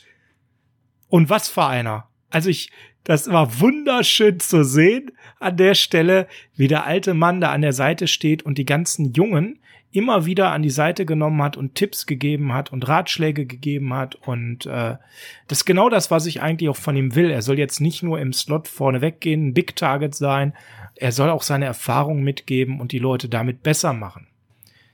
Ja, so, das haben wir aber auch schon in der Two-Minute-Warning einmal schön abgehandelt. Ähm, schön, dass wir jetzt einen, zwe genau. zweiten Wide Receivers Coach haben. Äh, Wes Welker ist ja auch noch da. Ein bisschen Unterstützung kann er vielleicht gebrauchen. Und ähm, Ein Assistent ist immer gut. Ähm, Mo Sanu hat äh, das zumindest an der Seitenlinie schon mal gebracht, was wir uns versprochen haben. Nämlich zum einen gute Stimmung rüberbringen, zum anderen die jungen Spieler äh, motivieren, ihnen Tipps geben, ihnen Anweisungen geben. Auch dafür wird man ihn geholt haben. Und ähm, das ist auch das, was Emmanuel Sanders im Endeffekt gebracht hat. Ja, der war noch ein bisschen schneller, keine Frage. Der, ja, deutlich. der hat ein äh, äh, hier und da auch noch mal einen Ball gefangen, aber ähm, jetzt ähm, diese ganze Glorifizierung von ihm mag ich einfach nicht, weil für einen äh, Top-Receiver, den man ihn hält, sind 500 Yards in acht Spielen auch einfach nix.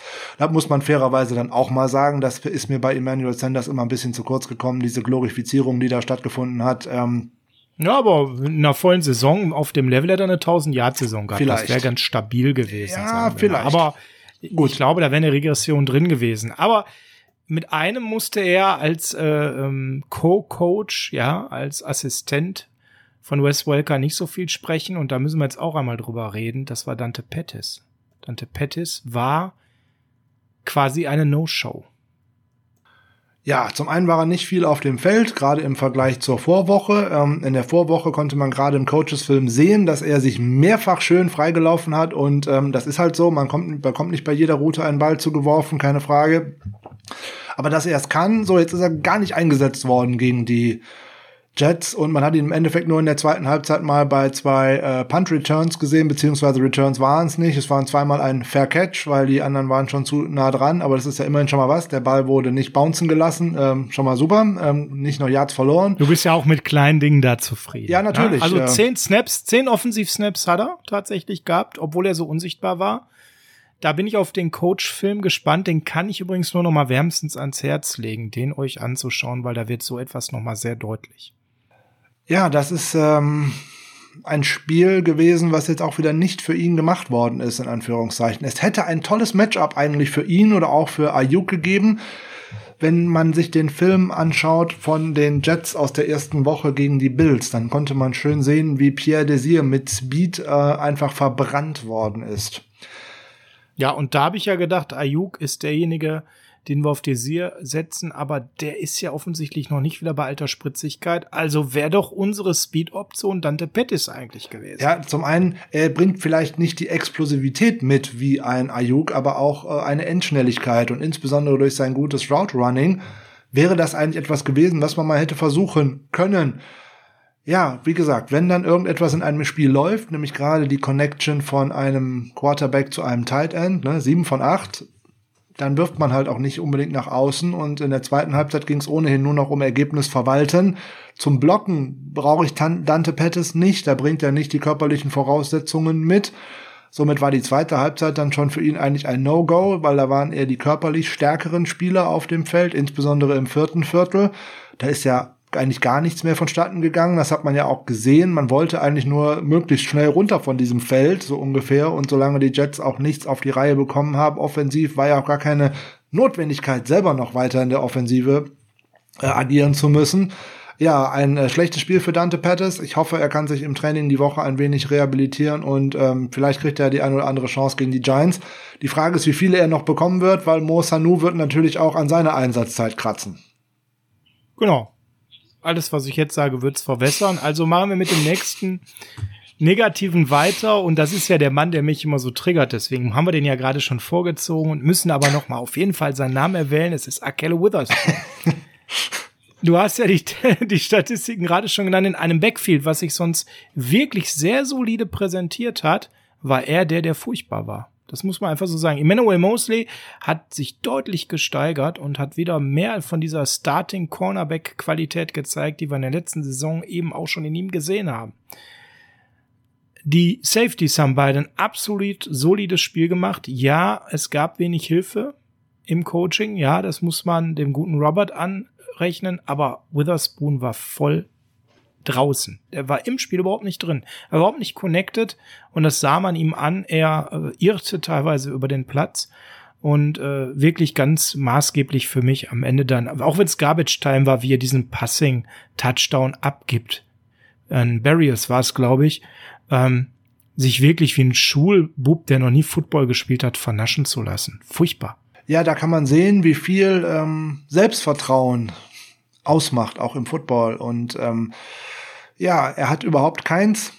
Gut, wo soll es herkommen? Er ist von einem UDFA, hat er letzte Saison seinen Starterplatz verloren. Ähm, er hat in der Offseason die ganze Zeit gehört, ja, da werden alle drum konkurrieren. Das hat man um den zweiten Starterplatz neben Sherman, aber irgendwie hat ihn ja auch jeder schon abgeschrieben gehabt und jetzt hat er die Chance und auch er hat die nicht genutzt und jetzt hat, war jetzt nun mal kein Top Wide Receiver wie ein DeAndre Hopkins zum Beispiel gegen ihn, sondern Plaxton Barriers oder mal Chris Hogan, dessen beste Zeit auch äh, schon vorbei ist. So, und dann 16,2 Yards pro Reception abzugeben gegen einen Gegner, der den Ball offensiv so gar nicht bewegen konnte, wenn nicht gerade Frank Gore den Ball hatte. Wow, ähm, wie gesagt, und dann dieses zugelassene Passer-Rating von 158,3, da tun mir die Augen weh, wenn ich da gerade auf diese Tabelle gucke. Und dann denke ich, die Giants haben bessere Receiver auf dem Feld am kommenden Wochenende. Ob das dann ein Golden, deutlich, ob das ein Golden Tate ist oder ob das ein Darius Slayton ist oder ob das auch ein Evan Ingram ist oder ne, das ist. Äh, ja gut, der Shepard, der Sterling, der ist glaube ich raus. Ne? Der Sterling, Shepard ist wohl raus, aber trotzdem. Ähm, Ui, da bin ich mir nicht so sicher, ja. ob das so gut ist. Vielleicht die Frage ist, ob diese Woche Jason Verrett ins Training wieder einsteigen kann. Wenn er das kann, bitte, dann wackelt bitte, der Starterplatz von äh, Witherspoon auf jeden Fall. Auf jeden Fall. Und als letztes meines, was ich mir notiert habe, vielleicht hast du gleich noch eins, was du aus deiner Baseball-Cap zauberst. Das ist unser Defensive Coordinator. Also man konnte am Anfang klar erkennen, was der Plan war nach der desaströsen mh, mm, Defensive Play Calling gegen die Cardinals, wo er einen furchtbaren Job gemacht hat. Wollte er wirklich so die ganz sichere Bank spielen und wollte halt auch verhindern, dass die Bälle in der Secondary ankamen. Dann natürlich die Ausfälle. Danach ähm, hat er ein bisschen das Ganze umgestellt. Aber du hast gerade ein Beispiel schon genannt, überhaupt gar keine Safety-Hilfe für die Corner, obwohl durch die Mitte gar nichts zu befürchten war von den Jets. Das muss man ja auch mal ganz klar sagen. Die sind auf Tight End nicht besonders gut aufgestellt, um, den, um die Midrange in der Mitte zu bedienen. Und Sam Darnold ist schlicht und ergreifend auch gar nicht der Quarterback, der da hinguckt. Muss man auch mal ganz klar sagen.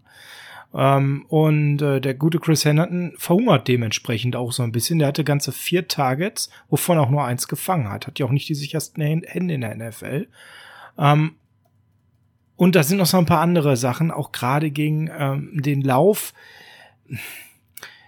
Liebe 49ers-Fans, ich weiß, das ist jetzt nicht nett, was ich sage, aber Frank Gore, ich liebe den Kerl. Ich finde den geil wir sind uns, glaube ich, alle, alle einig, dass er längst in Rente sein sollte. Und ich freue mich, wenn er das nochmal im 49ers-Trikot macht, in Rente zu gehen. Aber Frank the Tank hat seine besten Tage nun mindestens drei Tage hinter sich. Und ähm, dementsprechend, wenn er Leading Rusher ist in einem Backfield, dann verteidige ich den Run doch nicht so aktiv. Und dann versuche ich doch viel, viel mehr Druck noch auszuüben. Und da waren sie mir zu konservativ. Da hätte ich deutlich mehr erwartet an der einen oder anderen Stelle. Ja, man hat dann Gore sehr gut gestoppt. Er hatte 21 Versuche für 63 Yards. Das schafft man auch ohne Mathe-LK zu wissen, dass das drei Yards sind pro äh, Versuch, also unterdurchschnittlich.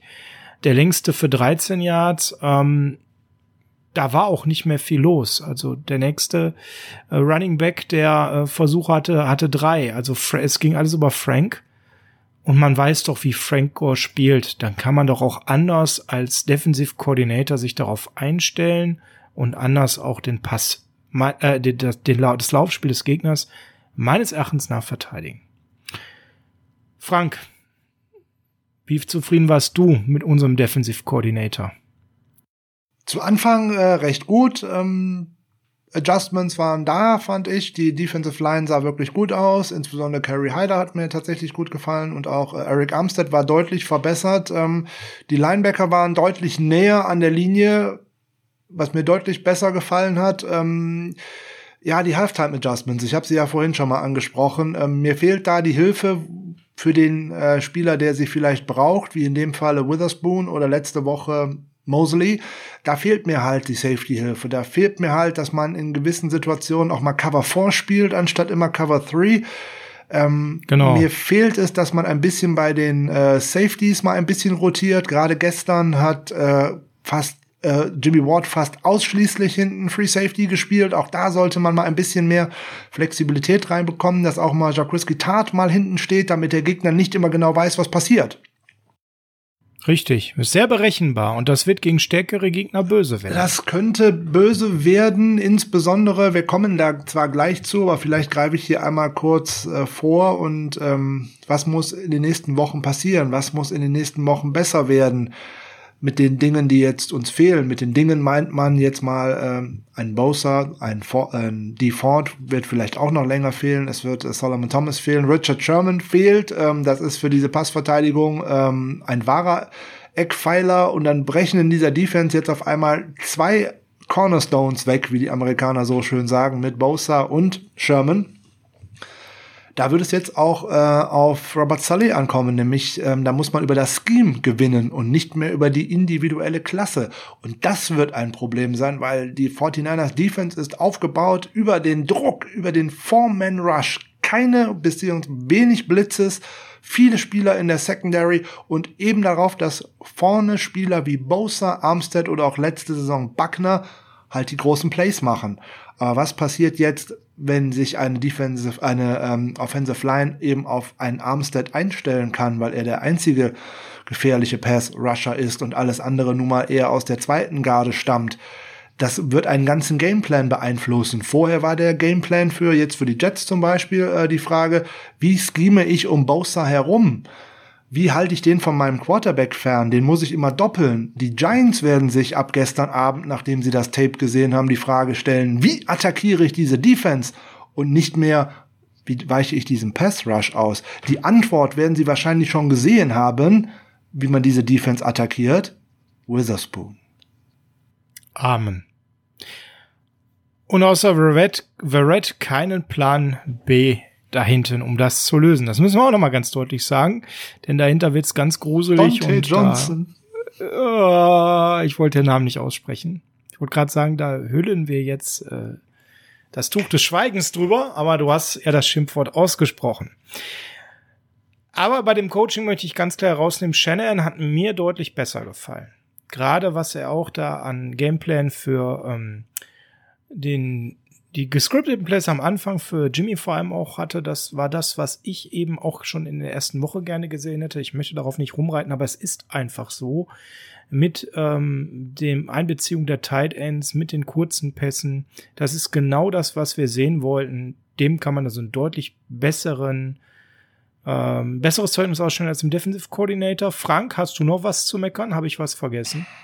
Nein, ich glaube, das, was nicht so gut gelaufen ist, abgesehen von den Verletzungen, haben wir äh, angesprochen. Halt noch Luft nach oben, ähm, gerade was ähm, die Anpassungen angeht in der Defense, gerade was die äh, Produktivität der Special Teams angeht, jetzt nicht beim Kicking, aber zumindest mal beim äh, Return Game. Da waren auch vielleicht positiv hervorzuheben. Wir haben tatsächlich mal bei den Kickoff-Returns wirklich eine gute, eine sehr gute Produktion erzielt, weil das hat Jarek McKinnon übrigens auch noch gemacht. Der hat da einiges an Yards bei äh, rausgeholt. Das war in der letzten Saison auch oft anders. Also das ist schon mal positiv. Wenn wir jetzt noch bei den Punt-Return-Yards noch ein bisschen was drauflegen können und wenn wir vor allem auch in den Special Teams mal wieder besser tackeln, dann sind wir auch noch wieder besser aufgestellt. Amen. Dann würde ich sagen, gehen wir einen Schritt weiter. Nach den äh, guten Sachen und den weniger guten Sachen kommen wir zu den bösen Sachen. Ja. Davon gab es eine ganze Menge, weil dieser Sieg war leider teuer erkauft. Sehr teuer. Und wir geben euch jetzt mal nach dem Motto What went totally wrong einige Injury Updates. Ähm, fangen wir zunächst mit denen an, die verletzt sind. um, und dem Ausblick darauf, wann sie wieder fit sein könnten. Bei George Kittle ist aktuell es so, dass es ähm, Day-to-Day -Day ist. Also ähm, ich glaube, dass man sich auch sehr wohl überlegt, ihn nach dem Desaster in der dritten Woche gegen die Giants zu bringen, ist so ein bisschen mein Bauchgefühl, weil man keine weiteren Verletzungen von Schlüsselspielern vielleicht auch riskieren will und die Hoffnung hat, dass man die Giants auch so packt, gerade nach den vielen positiven Impulsen gegen die Jets. Und ähm, ich könnte mir vorstellen, dass der Ursprungsplan war, Kittel spielen zu lassen, weil er war ja nicht auf IR, anders als Richard Sherman. Der ist ja definitiv noch weiter raus, nämlich drei Wochen. Ähm, und auch Debo Samuel, der ja einen Rückschlag erlitten hat. Die Ford sollte eigentlich zumindest hoffnungsvoll sein, nicht mal fraglich, sondern hoffnungsvoll. Denn ähm, man hat ihn relativ spät ruled out. Man hat ganz lange gehofft, dass er spielt und dass seine Nackenverspannungen und seine Nackenblockaden schnell in, schneller in Griff bekommen. Und Frank, der wäre jetzt mit den Ausfällen, die sich da ankündigen mit Bosa und Thomas, umso wertvoller, oder? Ja, keine Frage. Ähm, die Ford ist, um einen Vergleich zu ziehen, wie ein Ferrari. Es ist total schön, ihn zu haben und er bringt auch einen Speed, wenn er auf dem Feld steht, aber naja, wir wissen alle, wem Ferrari inzwischen gehört. Fiat, ne? Fehler in allen Teilen, das kennt, glaube ich, auch jeder, diese schöne Abkürzung. Das Problem ist, Ford steht einfach nicht auf dem Feld. So, und selbst wenn er dabei ist, ist er eigentlich äh, anders als Bosa kein Every-Down-Player, sondern tatsächlich ein Player nur für den Pass-Rush. Aber auch da brauchen wir ihn jetzt unbedingt. So, jetzt muss man schauen, was ist mit seiner Nackenverletzung. Die 49ers machen da wieder ein großes Geheimnis draus. Es gab Untersuchungen und äh, das sind alles so kryptische Antworten, die ein Coach und auch ein General Manager jetzt in zwei Interviews darauf gegeben haben. Mir schwant da nichts Gutes, wenn ich ehrlich bin. Ne, wenn man dann so als Antwort bekommt, wie sieht das mit der Nackenverletzung aus? Ja, mit Nackenverletzung muss man immer vorsichtig sein und hm, man weiß nicht so genau. Das hört sich für mich eher damit an, dass der gegen die Giants auch nicht spielt. Der ist ja auch am Wochenende nicht mitgeflogen nach East Rutherford. Sprich, der ist auch jetzt nicht in West Virginia, in Greenbrier, wo das Team sich auffällt. Ich sehe den Sonntag nicht auf dem Feld. Naja, gut. Das werden wir am Freitag vielleicht näher klären können, weil dann wissen wir, ob er bis dahin Flug genommen hat oder nicht. An dem Flug an sich soll es dann nachher nicht scheitern. Muss man auch mal ganz klar an der Stelle sagen. Er wäre aber momentan eben, auch wenn er ein Ferrari ist, enorm wichtig. Also es wäre ja toll, wenn der Ferrari jetzt mal die eine Woche oder die nächsten zwei Wochen auf Hochtouren laufen würde, bis wir so ein bisschen durchgeatmet und uns sortiert haben und da nochmal ein, zwei Siege mitgenommen haben und eben dann ein Kittel, ein Sherman auch wieder zurück sind und damit wichtige Eckpfeiler unseres Teams. Tevin Coleman ging so ein bisschen angeschlagen ins Spiel, hat dann doch relativ viele Snaps gehabt. Ähm, Habe ich nichts weiter von gehört, dass da irgendwas Schlimmeres passiert. Anders aber bei Raheem Mostert. Du hast es vorhin schon mal kurz reingeworfen. Ähm, so richtig klar, was er hat, ist es nicht. Ist es eine Überdehnung? Ist es, ist es eine Innenbanddehnung oder in welche Richtung geht das, Frank? Ja, das ist auch wieder recht kryptisch. Ähm, tatsächlich MCL-Sprain ist das, was gestern Abend über die diversen äh, Medienvertreter lief. Also tatsächlich eine Innenbanddehnung, auch wieder eine Kniestauchung, also auch etwas, so ähnlich wie Kittel das haben könnte, nur dass wahrscheinlich das Innenband mehr betroffen ist.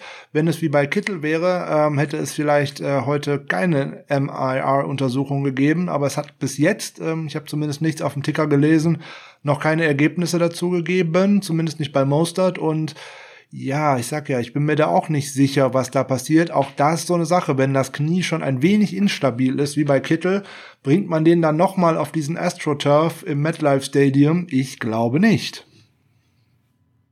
Fragezeichen. Aber da haben wir ja schon gerade gesagt, hätten wir Michael Hasty in der Hinterhand. Auf den kommen wir dann eben gleich. Was wäre noch möglich? Und dann kommen wir zu den richtig bösen Sachen. Fangen wir mit der weniger bösen Sache an. Solomon Thomas da gibt's überhaupt gar keinen Zwischenstand. Habe ich gar nichts gelesen. Nur was man. Totale, Ru totale Ruhe. Nur was man befürchtet. Man befürchtet ein angerissenes Kreuzband, nicht ein durchgerissenes. Das ist schon mal, es klingt jetzt wie Wortklauberei, aber dazwischen liegen Wochen und Monate der Ausfallzeit in der Behandlung. Das muss man auch mal ganz klar sagen. Das kann man, das kann man konservativ behandeln.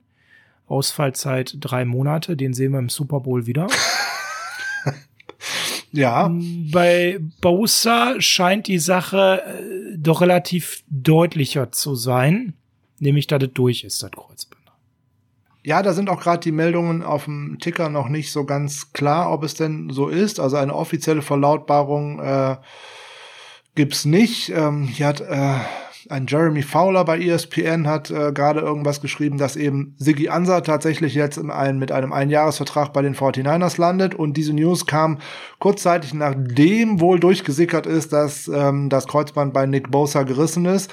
Aber es gibt halt keine offizielle Verlautbarung und alles, was jetzt Medienvertreter und dergleichen erstmal rausposaunen, ja, also über Ferndiagnosen kann man sich immer so streiten. Es sah recht übel aus und wenn sich ein Spieler so an den äh, ans Knie greift, das haben wir jetzt am Wochenende mehrfach gesehen. Äh, bei Saquon Barkley sah es sehr ähnlich aus, der sich direkt auch ans Knie griff und da ist das heute auch direkt bestätigt worden, äh, schon heute Nachmittag.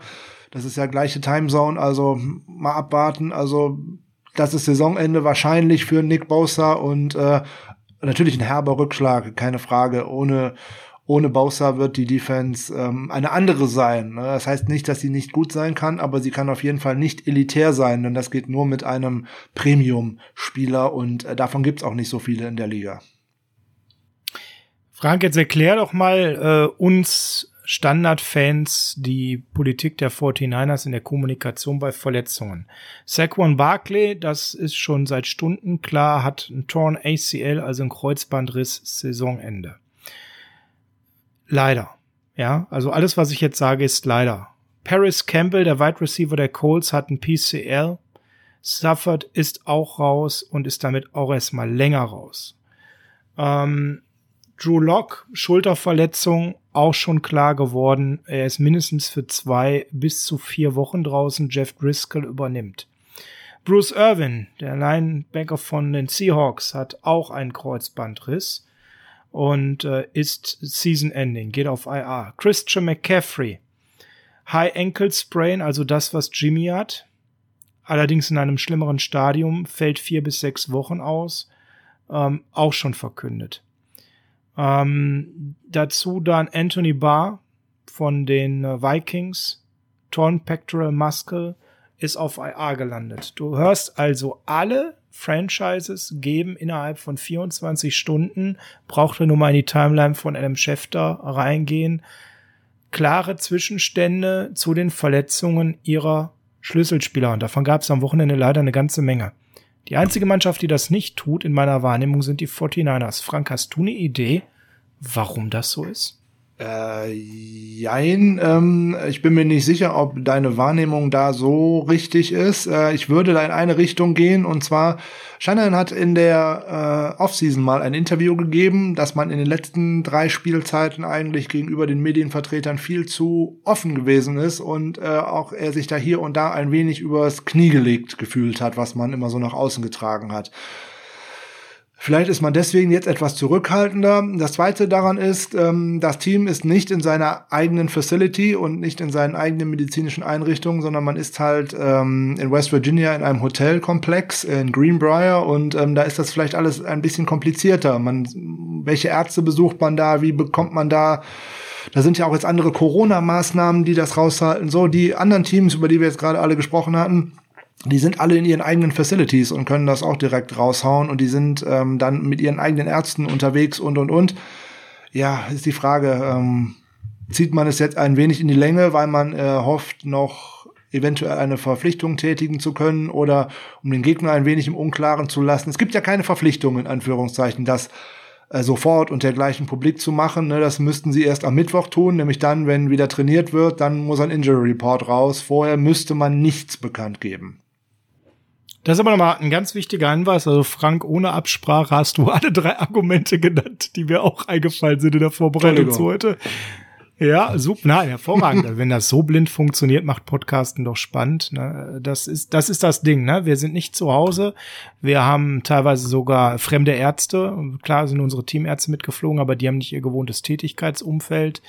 Andere Corona-Maßnahmen sicherlich vor Ort ein Stück weit auch. Und ähm, ganz wichtig ist aber der Hinweis, Ähm, Shannon hat klar gesagt, ey, wir haben uns auch echt den Mund verbrannt an der einen oder anderen Stelle in der Vergangenheit. Das ist mir heute dann auch so siedenheiß eingefallen, weil ich habe ungefähr 300 Mal bei Schäfter heute in die Timeline bei Twitter geguckt, ohne dass da was war. Ich denke mal, das habt ihr alle. Ähm, vielleicht will man auch so ein bisschen warten. Ja, am Mittwoch muss. Also Dienstag ist der Podcast draußen. Wenn ihr jetzt am Dienstagmorgen das hört und es ist nichts, ja, dann ist das so. Aber spätestens am Dienstagnachmittag sollte eigentlich was da sein. Aller, aller spätestens Mittwoch muss ein neuer Stand da sein zu Bosa, zu Thomas. Ja, und eigentlich auch zu Mostert. Und ja, Garoppolo. Dann gehen wir. Und Garoppolo. Und wobei, da habe ich eine Meldung dann, es war da nicht Schäfter an der Stelle, sondern eine Dame, die ähm, wohl sehr, sehr eng covered bei den 49ers als ähm, Presseberichterstatterin und da kam schon die Information, dass man fast davon ausgeht, Jimmy fühlt sich gut, er könnte sich sogar Stand jetzt vorstellen, nächste Woche zu spielen. Alles mit großer Vorsicht zu genießen, natürlich momentan, alles äh, kleine Zwischenstände. Wir werden Mittwoch oder Donnerstag mehr erfahren. Spätestens erfahrt ihr das am Freitag von uns in der nächsten Vorschau für das nächste Spiel.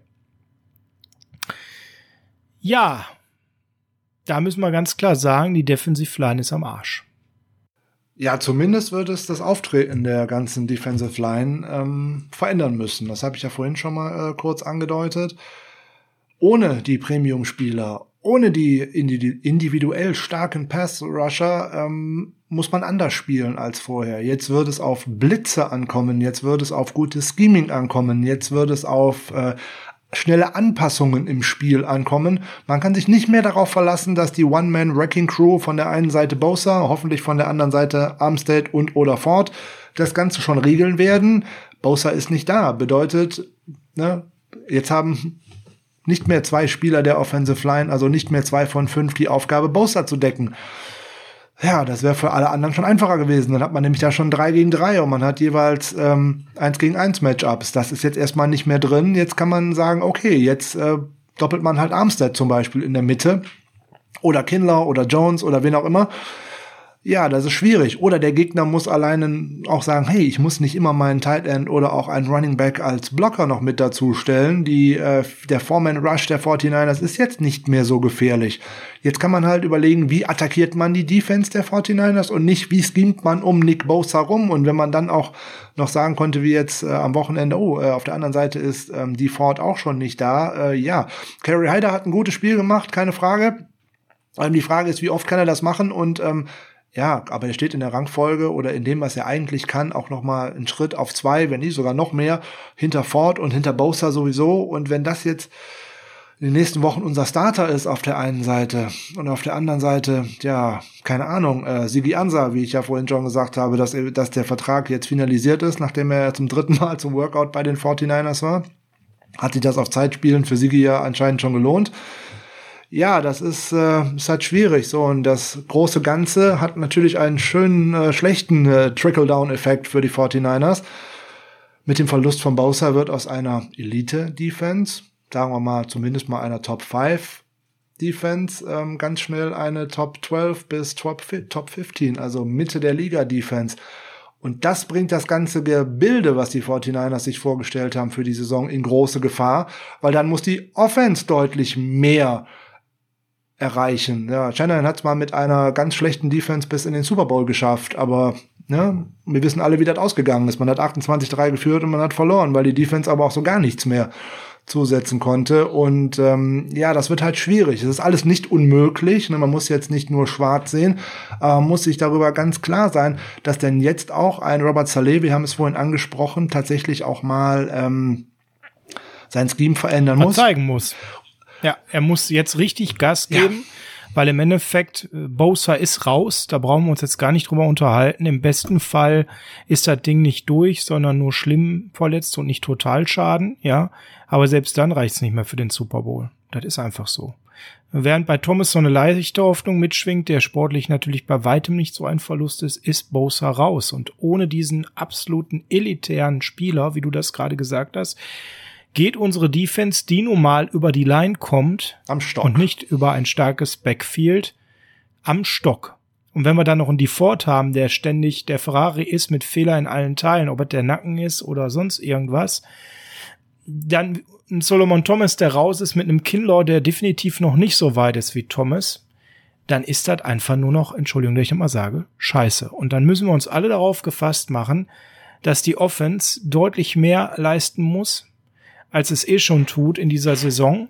Und da kommen wir ja gleich zu, dass das gerade auch nicht leichter geworden ist, weil die Defense kann ohne Bosa, ohne Thomas mit einem immer mal wieder nur einsetzbaren Default definitiv keine elitäre Defense mehr sein. Dafür fehlt einfach den Spielern die Qualität. Wenn man guckt, wer da noch da ist, wenn Default da ist, ein Armstead da ist, ein Kindor da ist, das ist einfach eine ganz andere Güteklasse. Ja, dann reden wir davon, dass wir im besten Fall durchschnittlich sind. Wir haben aber ein ganz anderes Problem. Wenn die nicht mehr rushen und nicht mehr den Pressure aufbauen, dann hat der gegnerische Quarterback Zeit und dann kann er werfen. Und wenn er werfen kann, bin ich mal gespannt, was Mosley für eine Saison spielt. Da bin ich mal gespannt, wie Witherspoon sich schlägt. Da wird mir ganz unwohl bei ähm, und äh, da setze ich darauf, dass unsere Safeties zumindestens ihre Saison bestätigen können. Wir wollen nicht schwarz malen, aber wir wollen realistisch sein, Leute. Ähm, mit diesem Ausfall müssen wir sicherlich auch ein bisschen das ein oder andere sehr euphorisch gesteckte Saisonziel ein Stück weit äh, realistischer betrachten. Ja, wird es jetzt keine Saison geben, wo wir sagen, hey, 12 und 4 und Super Bowl. Die Seahawks haben sich sehr stark in den ersten zwei Spielen präsentiert. Die Rams haben sich überraschend stark in den ersten zwei Spielen präsentiert. Die Cardinals waren sehr stark. Wir haben auch noch das Riesenpech, eine offensichtlich äh, wieder sehr, sehr starke Division zu haben. Wir warten es mal ab, wie sich die nächsten Wochen entwickeln, aber momentan muss man ganz klar sagen, der eine oder andere Sieg weniger wird dadurch definitiv zustande kommen. Und Robert Saleh hat jetzt die Riesenchance zu zeigen, dass er wirklich ein guter Defensive Coordinator ist. Schauen wir mal auf die andere Seite des Balles. Bei Jimmy sieht es so aus, dass wir es nicht genau sagen können. Du hast das so schön schon in unserem Chat geschrieben. Das ist eine Sache, das kann in zwei Wochen gut sein. Das kann aber auch sein, dass er sich die ganze Saison damit rumschlagen muss. Dafür gibt es recht aktuelle 49ers Beispiele. Ja, es sind nicht nur aktuelle 49ers Beispiele. Der High Ankle Sprain ist so eine Geschichte. Man könnte mal auf äh, die Verletzungshistorie von Matt Breeder schauen.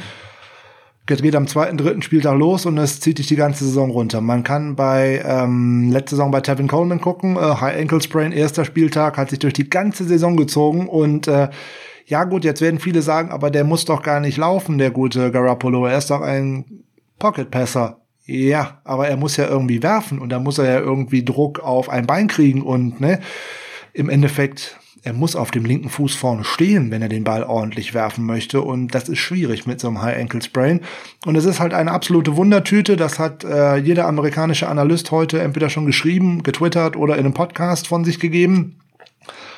Das kann zwei Wochen sein, das kann zwei Monate sein. Da ist alles drin, weil man das einfach nicht einschätzen kann. Das ist eine Verletzung, die dermaßen unvorhersehbar ist, dass viele Ärzte auch schlichtweg und ergreifend sagen, der Bänderriss wäre einfacher gewesen. Da weiß man, was man machen muss.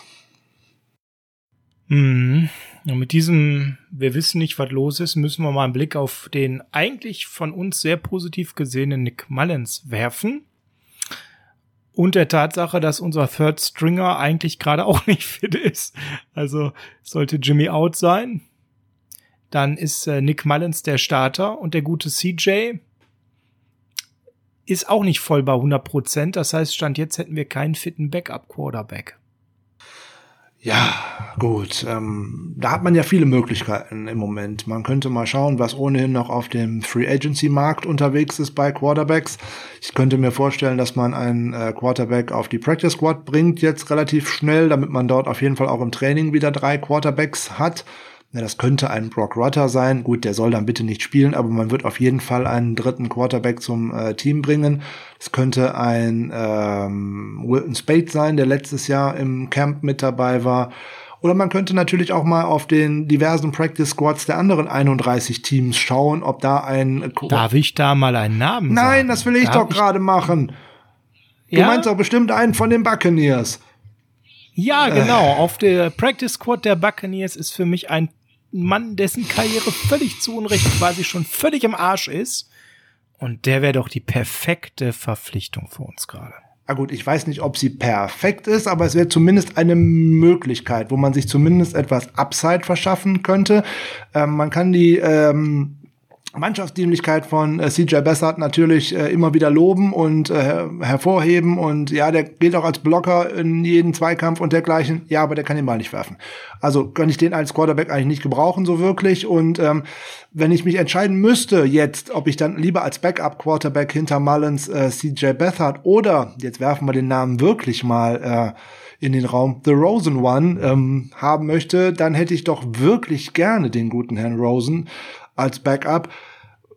Weil wenn der sein Ego ein bisschen in den Griff bekommen hat und wenn der unter einem guten Trainer tatsächlich mal lernt, was in so einer Liga wichtig ist und wenn der auch mal hinter einer halbwegs ordentlichen Line stehen könnte, da könnte man da massiv an Produktion herausholen.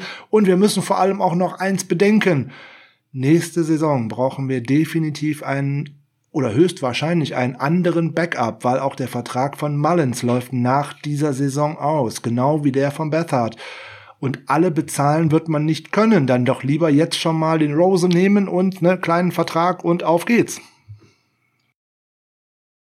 Ja, Mullins wird nur bezahlbar bleiben, so hart das klingt, wenn er als äh, möglicher Vertreter von Jimmy lutscht. Ja. Dann will ihn keiner. Keine Frage. Dann können wir ihn behalten. Aber wollen wir ihn dann noch? Das ist die Frage. Weil momentan ist ein guter letzter Eindruck aus der Zeit, als er Jimmy bei dessen Verletzung damals vertreten hat, da. Da hat er übrigens eine tolle Connection zu Dente Pettis damals gehabt. Nur mal so nebenbei.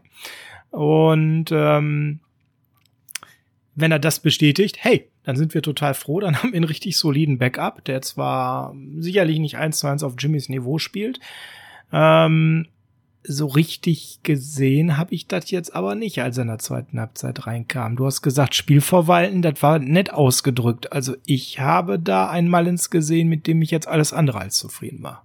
Ja gut, ich muss nur auf Zahlen gucken und zwar auf die entscheidenden für mich. Äh, eine Interception und die war schon übel ähm, und äh, zwei Fumbles und zwei Fumbles, die man mit Glück nicht dann auch noch abgegeben hat, weil er hat zweimal alleine schon die Ballübergabe zwischen Center und Quarterback nicht funktioniert weil der gute Mullins nicht zugegriffen hat. Jetzt mag er da vielleicht ein wenig nervös gewesen sein und auch über ihn sollten wir natürlich einfach den Stab hier nicht brechen. Ähm, Shanahan hat bewiesen, dass er mit ihm auch eine ähm, Offense laufen kann, dass eine Offense produktiv sein kann. Ja, das werden nicht die Zahlen sein, die man erwarten musste von einem Garoppolo. Das wird echt schwer für ihn, weil er auch wieder den ja, auch Wide Receiver ist das Problem. Äh, Kittel nicht dabei ist auch für ihn ein Problem, weil er eine gute Connection mit ihm hatte. Und ähm, das mag jetzt vielleicht für die Giants reichen. Dann wird es aber vielleicht mit den Eagles schon schwer. Dann kann es nochmal mit den Dolphins funktionieren, aber danach wird's hammerhart. Dann, wär dann brauchen wir sie eigentlich äh, möglichst alle bis auf Bosa wieder zurück und zwar in Shape. Das, das ist so, weil dann kommt dann kommt der Punkt, wo wir entweder die Leute zusammen haben oder äh, ab da können wir dann auch tanken, wenn wir sie nicht zusammen haben. Ja, weil dann kommen, kommen Rams, dann kommt, geht es nach Boston zu den ähm, doch jetzt ganz gut aussehenden New England Patriots, ob man es jetzt wahrhaben möchte oder nicht. Es geht nach Seattle, es geht dann äh, zu Hause gegen die Packers und dann natürlich wieder nach New Orleans.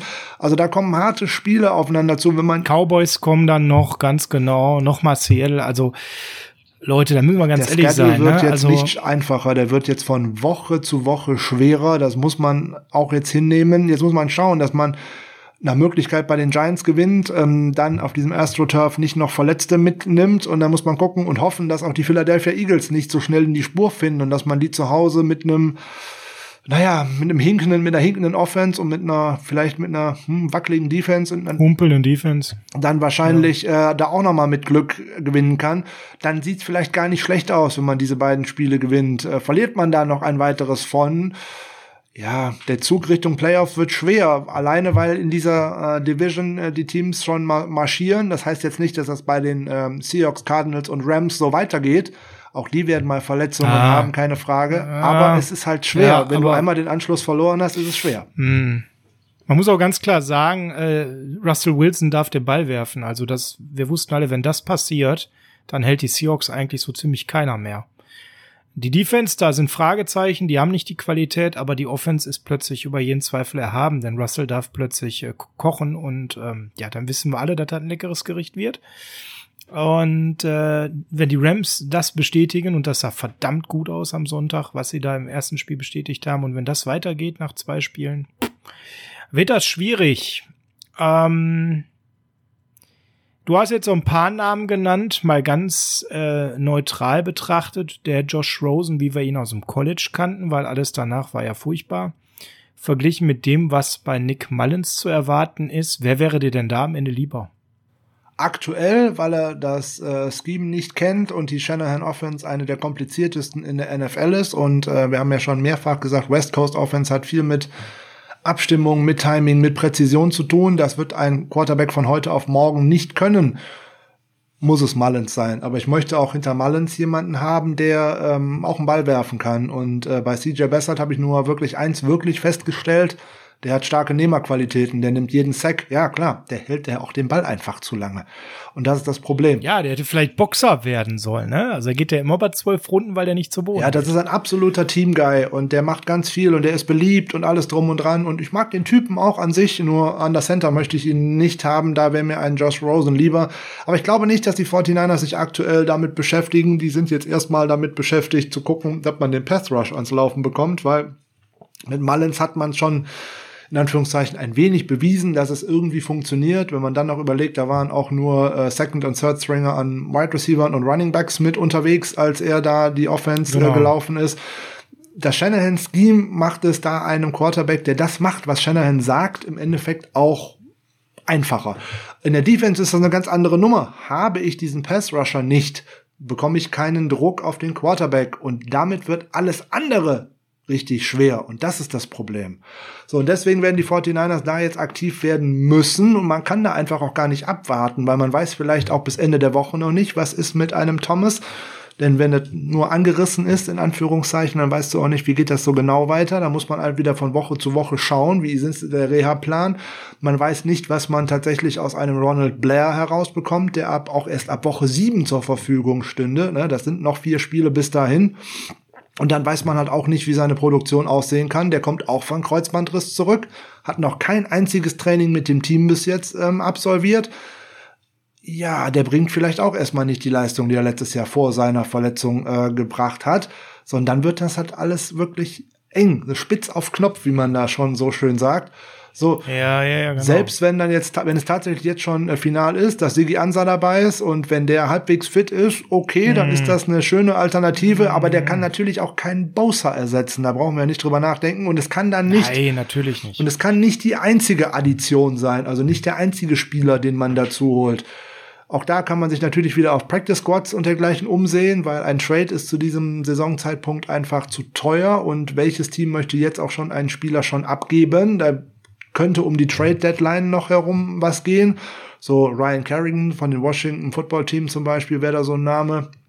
Also sprich dann ein Veter ja, Veteran, wenn, dessen Vertrag wenn die dann ausläuft. eben auch irgendwann eins und vier stehen, dann wäre das interessant. Sowas genau, aber da sind wir halt noch nicht. Clay Matthews wäre jetzt einer, den ich persönlich viel viel höher einschätzen würde als Sigi Ansa. Den würde ich auch äh, deutlich lieber im Trikot der 49ers sehen als Sigi Ansa, alleine deswegen, weil der auch äh, naja, der bringt so das nötige Gift mit, in Anführungszeichen. Der ist so ein. Er ist ein Leader.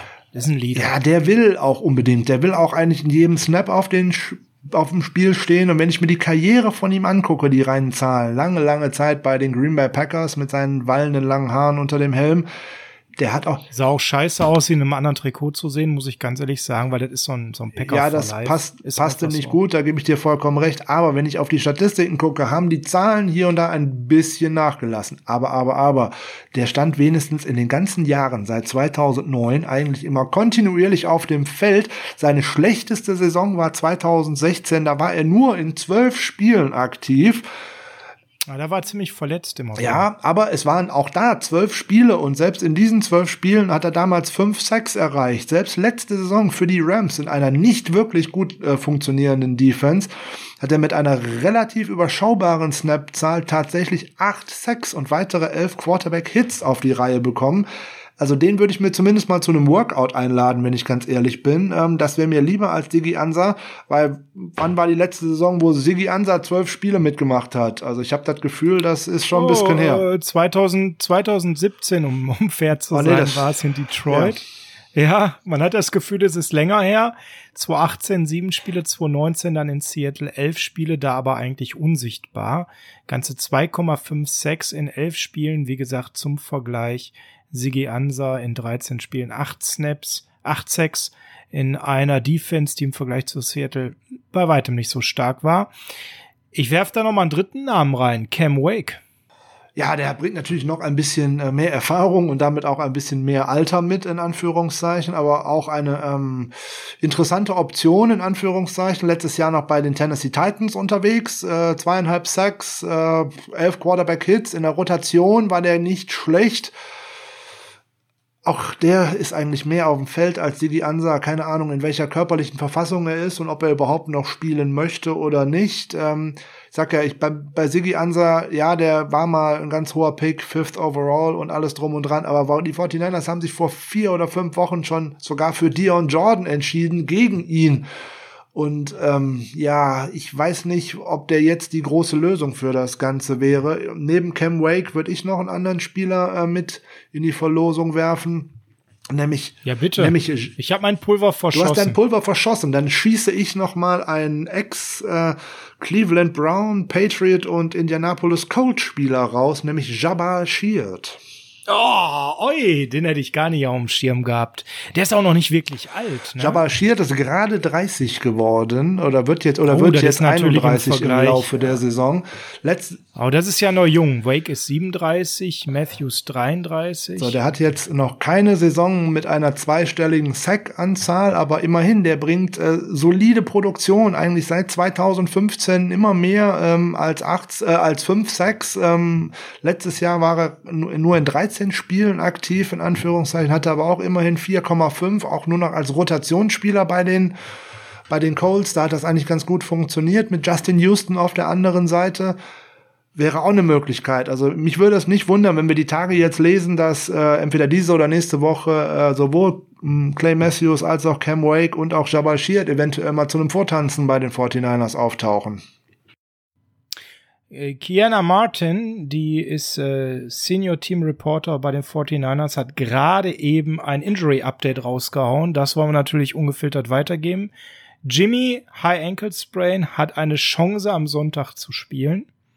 Mostert ist definitiv out ähm, mit MCL Sprain. Tevin Coleman äh, müssen noch Untersuchungen mit einem Knee Sprain sein. Nick Bosa und Solomon Thomas warten noch auf ihre MRI-Results. Bei Bosa sieht es viel schlimmer aus als bei Thomas. DJ Jones hat ähm, Probleme am Fußgelenk, aber sollte einsatzfähig sein. Greenlaw hat eine Concussion. Ja, ähm, hört sich toll an.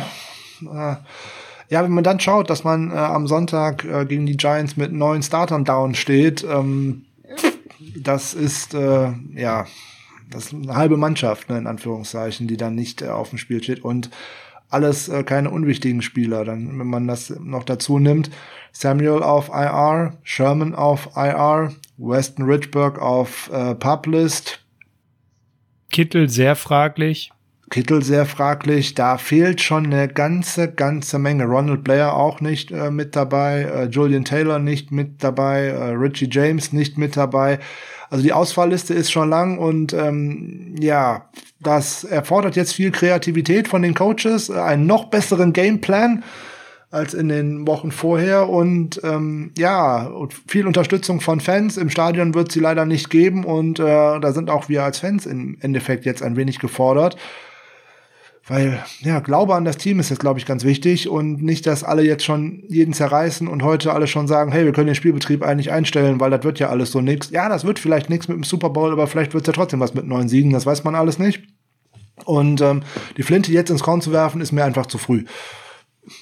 Definitiv, definitiv. Das wollen wir auch gar nicht, das machen wir gar nicht. Aber wir werden am Freitag mal darüber diskutieren müssen, weil dann liegen ja auch vielleicht Erkenntnisse dazu vor, dass die NFL sich den Platz in äh, New York ansehen will. Halte ich auch für totalen Quatsch, was da gerade passiert. Aber Frank, am Freitag in der Vorbereitung müssen wir mal darüber diskutieren, ob, wenn wir Shanahan wären, das Spiel abschenken würden, um die Verletzungsgefahr zu minimieren. Oder ob wir das Spiel wirklich so spielen, als wollen wir es gewinnen. Ne? Sprich, bringt man dann vielleicht einen nicht fitten Kittel zurück? Ähm, lässt man Garoppolo spielen, obwohl er vielleicht nicht bei 100 Prozent ist? Die Frage werden wir am Freitag äh, uns äh, gegenseitig beantworten. Ja. Bis dahin haben wir noch ein bisschen Zeit, wenn wir dann tiefer einsteigen in die Vorbereitung der Giants. Die ist nämlich nicht ohne die Frage. Ähm, dann steht auch vielleicht fest, ob ein Coleman spielen kann, was mit Greenlaw und Jones ist. Raus sind auf jeden Fall Bosa, Thomas und Mostert stand jetzt. Und da wissen wir, dass es eine Menge Jet gibt, der am nächsten Spieltag abheben kann, wenn man ihm die Gefahr aussetzen will. Ähm, das war es für heute, Frank. Wir sind durch. Und ähm, ich möchte hier an der Stelle mal etwas dir abnehmen. Und das ist nicht die Abmoderation zu unserer Musik, sondern ich habe ein Zitat rausgesucht, was ein relativ bekannter 49ers-Spieler mal gesagt hat, nämlich der gute Jerry Rice. Der Goat, der wahre Goat. Der hatte nämlich zufällig mal ein Torn ACL, ein Kreuzbandriss. Wir erinnern uns daran, damals gegen die Tampa Bay Buccaneers. Und der gute Jerry Rice hat ein Interview gegeben in einem Radio heute und hat gesagt, wenn ich Nick Bosa eins raten darf, dann Junge, du bist jung und du hast noch so viel Football in deinem Leben zu spielen. Werde in Ruhe gesund, überpushe nicht und versuche nicht, wie man so schön sagt im Englischen, don't rush, Ne? Also übertreib nicht, hab nicht zu viel Tempo auf deine Reha, dass du zu schnell wiederkommst. Kurier dich lieber in Ruhe aus und sei zur nächsten Saison wieder auf dem Level, auf dem du letzte Saison warst. Ich habe damals den Fehler gemacht und wir wissen, alle eingefleischte 49ers-Fans wissen, was passiert ist damals dass ich zu sehr gepusht habe, dass ich zu schnell wieder da sein wollte, denn irgendwie man fühlt sich ja unzerstörbar als Spieler und denkt, alles prallt an einem ab. Und dann hatte ich erst einen Kreuzbandriss und danach ist ihm ja die Patella durchgeknallt, weil er einfach zu früh wiederkam. Und das waren zwei äh, einschneidende Verletzungen bei ihm. Und das fand ich großartig, dass äh, der GOAT nicht nur der 49ers, sondern der gesamten NFL heute direkt aufmunternde Worte für Bosa hatte. Und er hat auch klar gemacht, dass das eine scheiß Situation ist, in Reha zu gehen, weil man da so extrem hart arbeiten muss. Viel härter noch, als wenn man ähm, Football spielt tatsächlich und dass man auch vielleicht mal Phasen hat, wo man sich nicht mehr verbunden mit seinem Team fühlt, weil man mit denen nicht mehr so im Kontakt ist und so weiter und so fort. Aber dass die Phase eben vorbeigeht und dass man da eben einfach in Ruhe durchgehen muss. Mit dem Zitat, Frank, gebe ich an dich ab und du hast wie immer die Ehre, mit einer wunderschönen Musik die heutige Folge zu beschließen. Ja, das finde ich sehr schön, dass du heute ein äh, Zitat herausgesucht hast, weil ähm, ich habe es vergessen. Ich habe es tatsächlich nicht gemacht. Also von daher prima, wir gehen mit einem schönen Zitat heraus und es ist auch genau die richtige Einstellung, die Jerry Rice da hoffentlich an andere Spieler äh, weitergibt, weil wir haben es äh, letzte Saison bei Trent Taylor gesehen, dass wenn man es versucht, es zu zwingen, dass da nicht unbedingt was Gutes draus wird. Äh, die 49ers haben etwas ähnliches mit äh, Debo Samuel jetzt wahrscheinlich versucht und dann man hat jetzt auch den Rückschlag hinnehmen müssen. Ja, Spieler sind zu ehrgeizig, aber die müssen dann halt auch hier und da mal von ihren Coaches äh, ausgebremst werden. Von daher tolles Zitat, Sascha, finde ich super. Und ähm, ja, Ausblick gibt's am Freitag, dann wissen wir definitiv mehr über Verletzungen, mehr, wer Sonntag spielen kann. Und dann können wir mal darüber sprechen, wie gewinnen wir denn bei den Giants ohne Bosa, ohne Thomas und vielleicht auch ohne Garoppolo. Ist ja alles möglich. Vielleicht auch mit dem einen oder anderen, den wir jetzt gar nicht auf der Rechnung haben. Und wenn es unter der Woche noch was Interessantes gibt, vielleicht melden wir uns auch noch mal mit einer Two-Minute-Warning. Wer weiß das schon, wenn noch was Interessantes passiert unter der Woche. Ansonsten geht's jetzt raus mit Heart of Chrome, California. Macht's gut unter der Woche. Bleibt faithful, bleibt gesund und äh, wir hören uns am Freitag. Macht's gut. Ciao.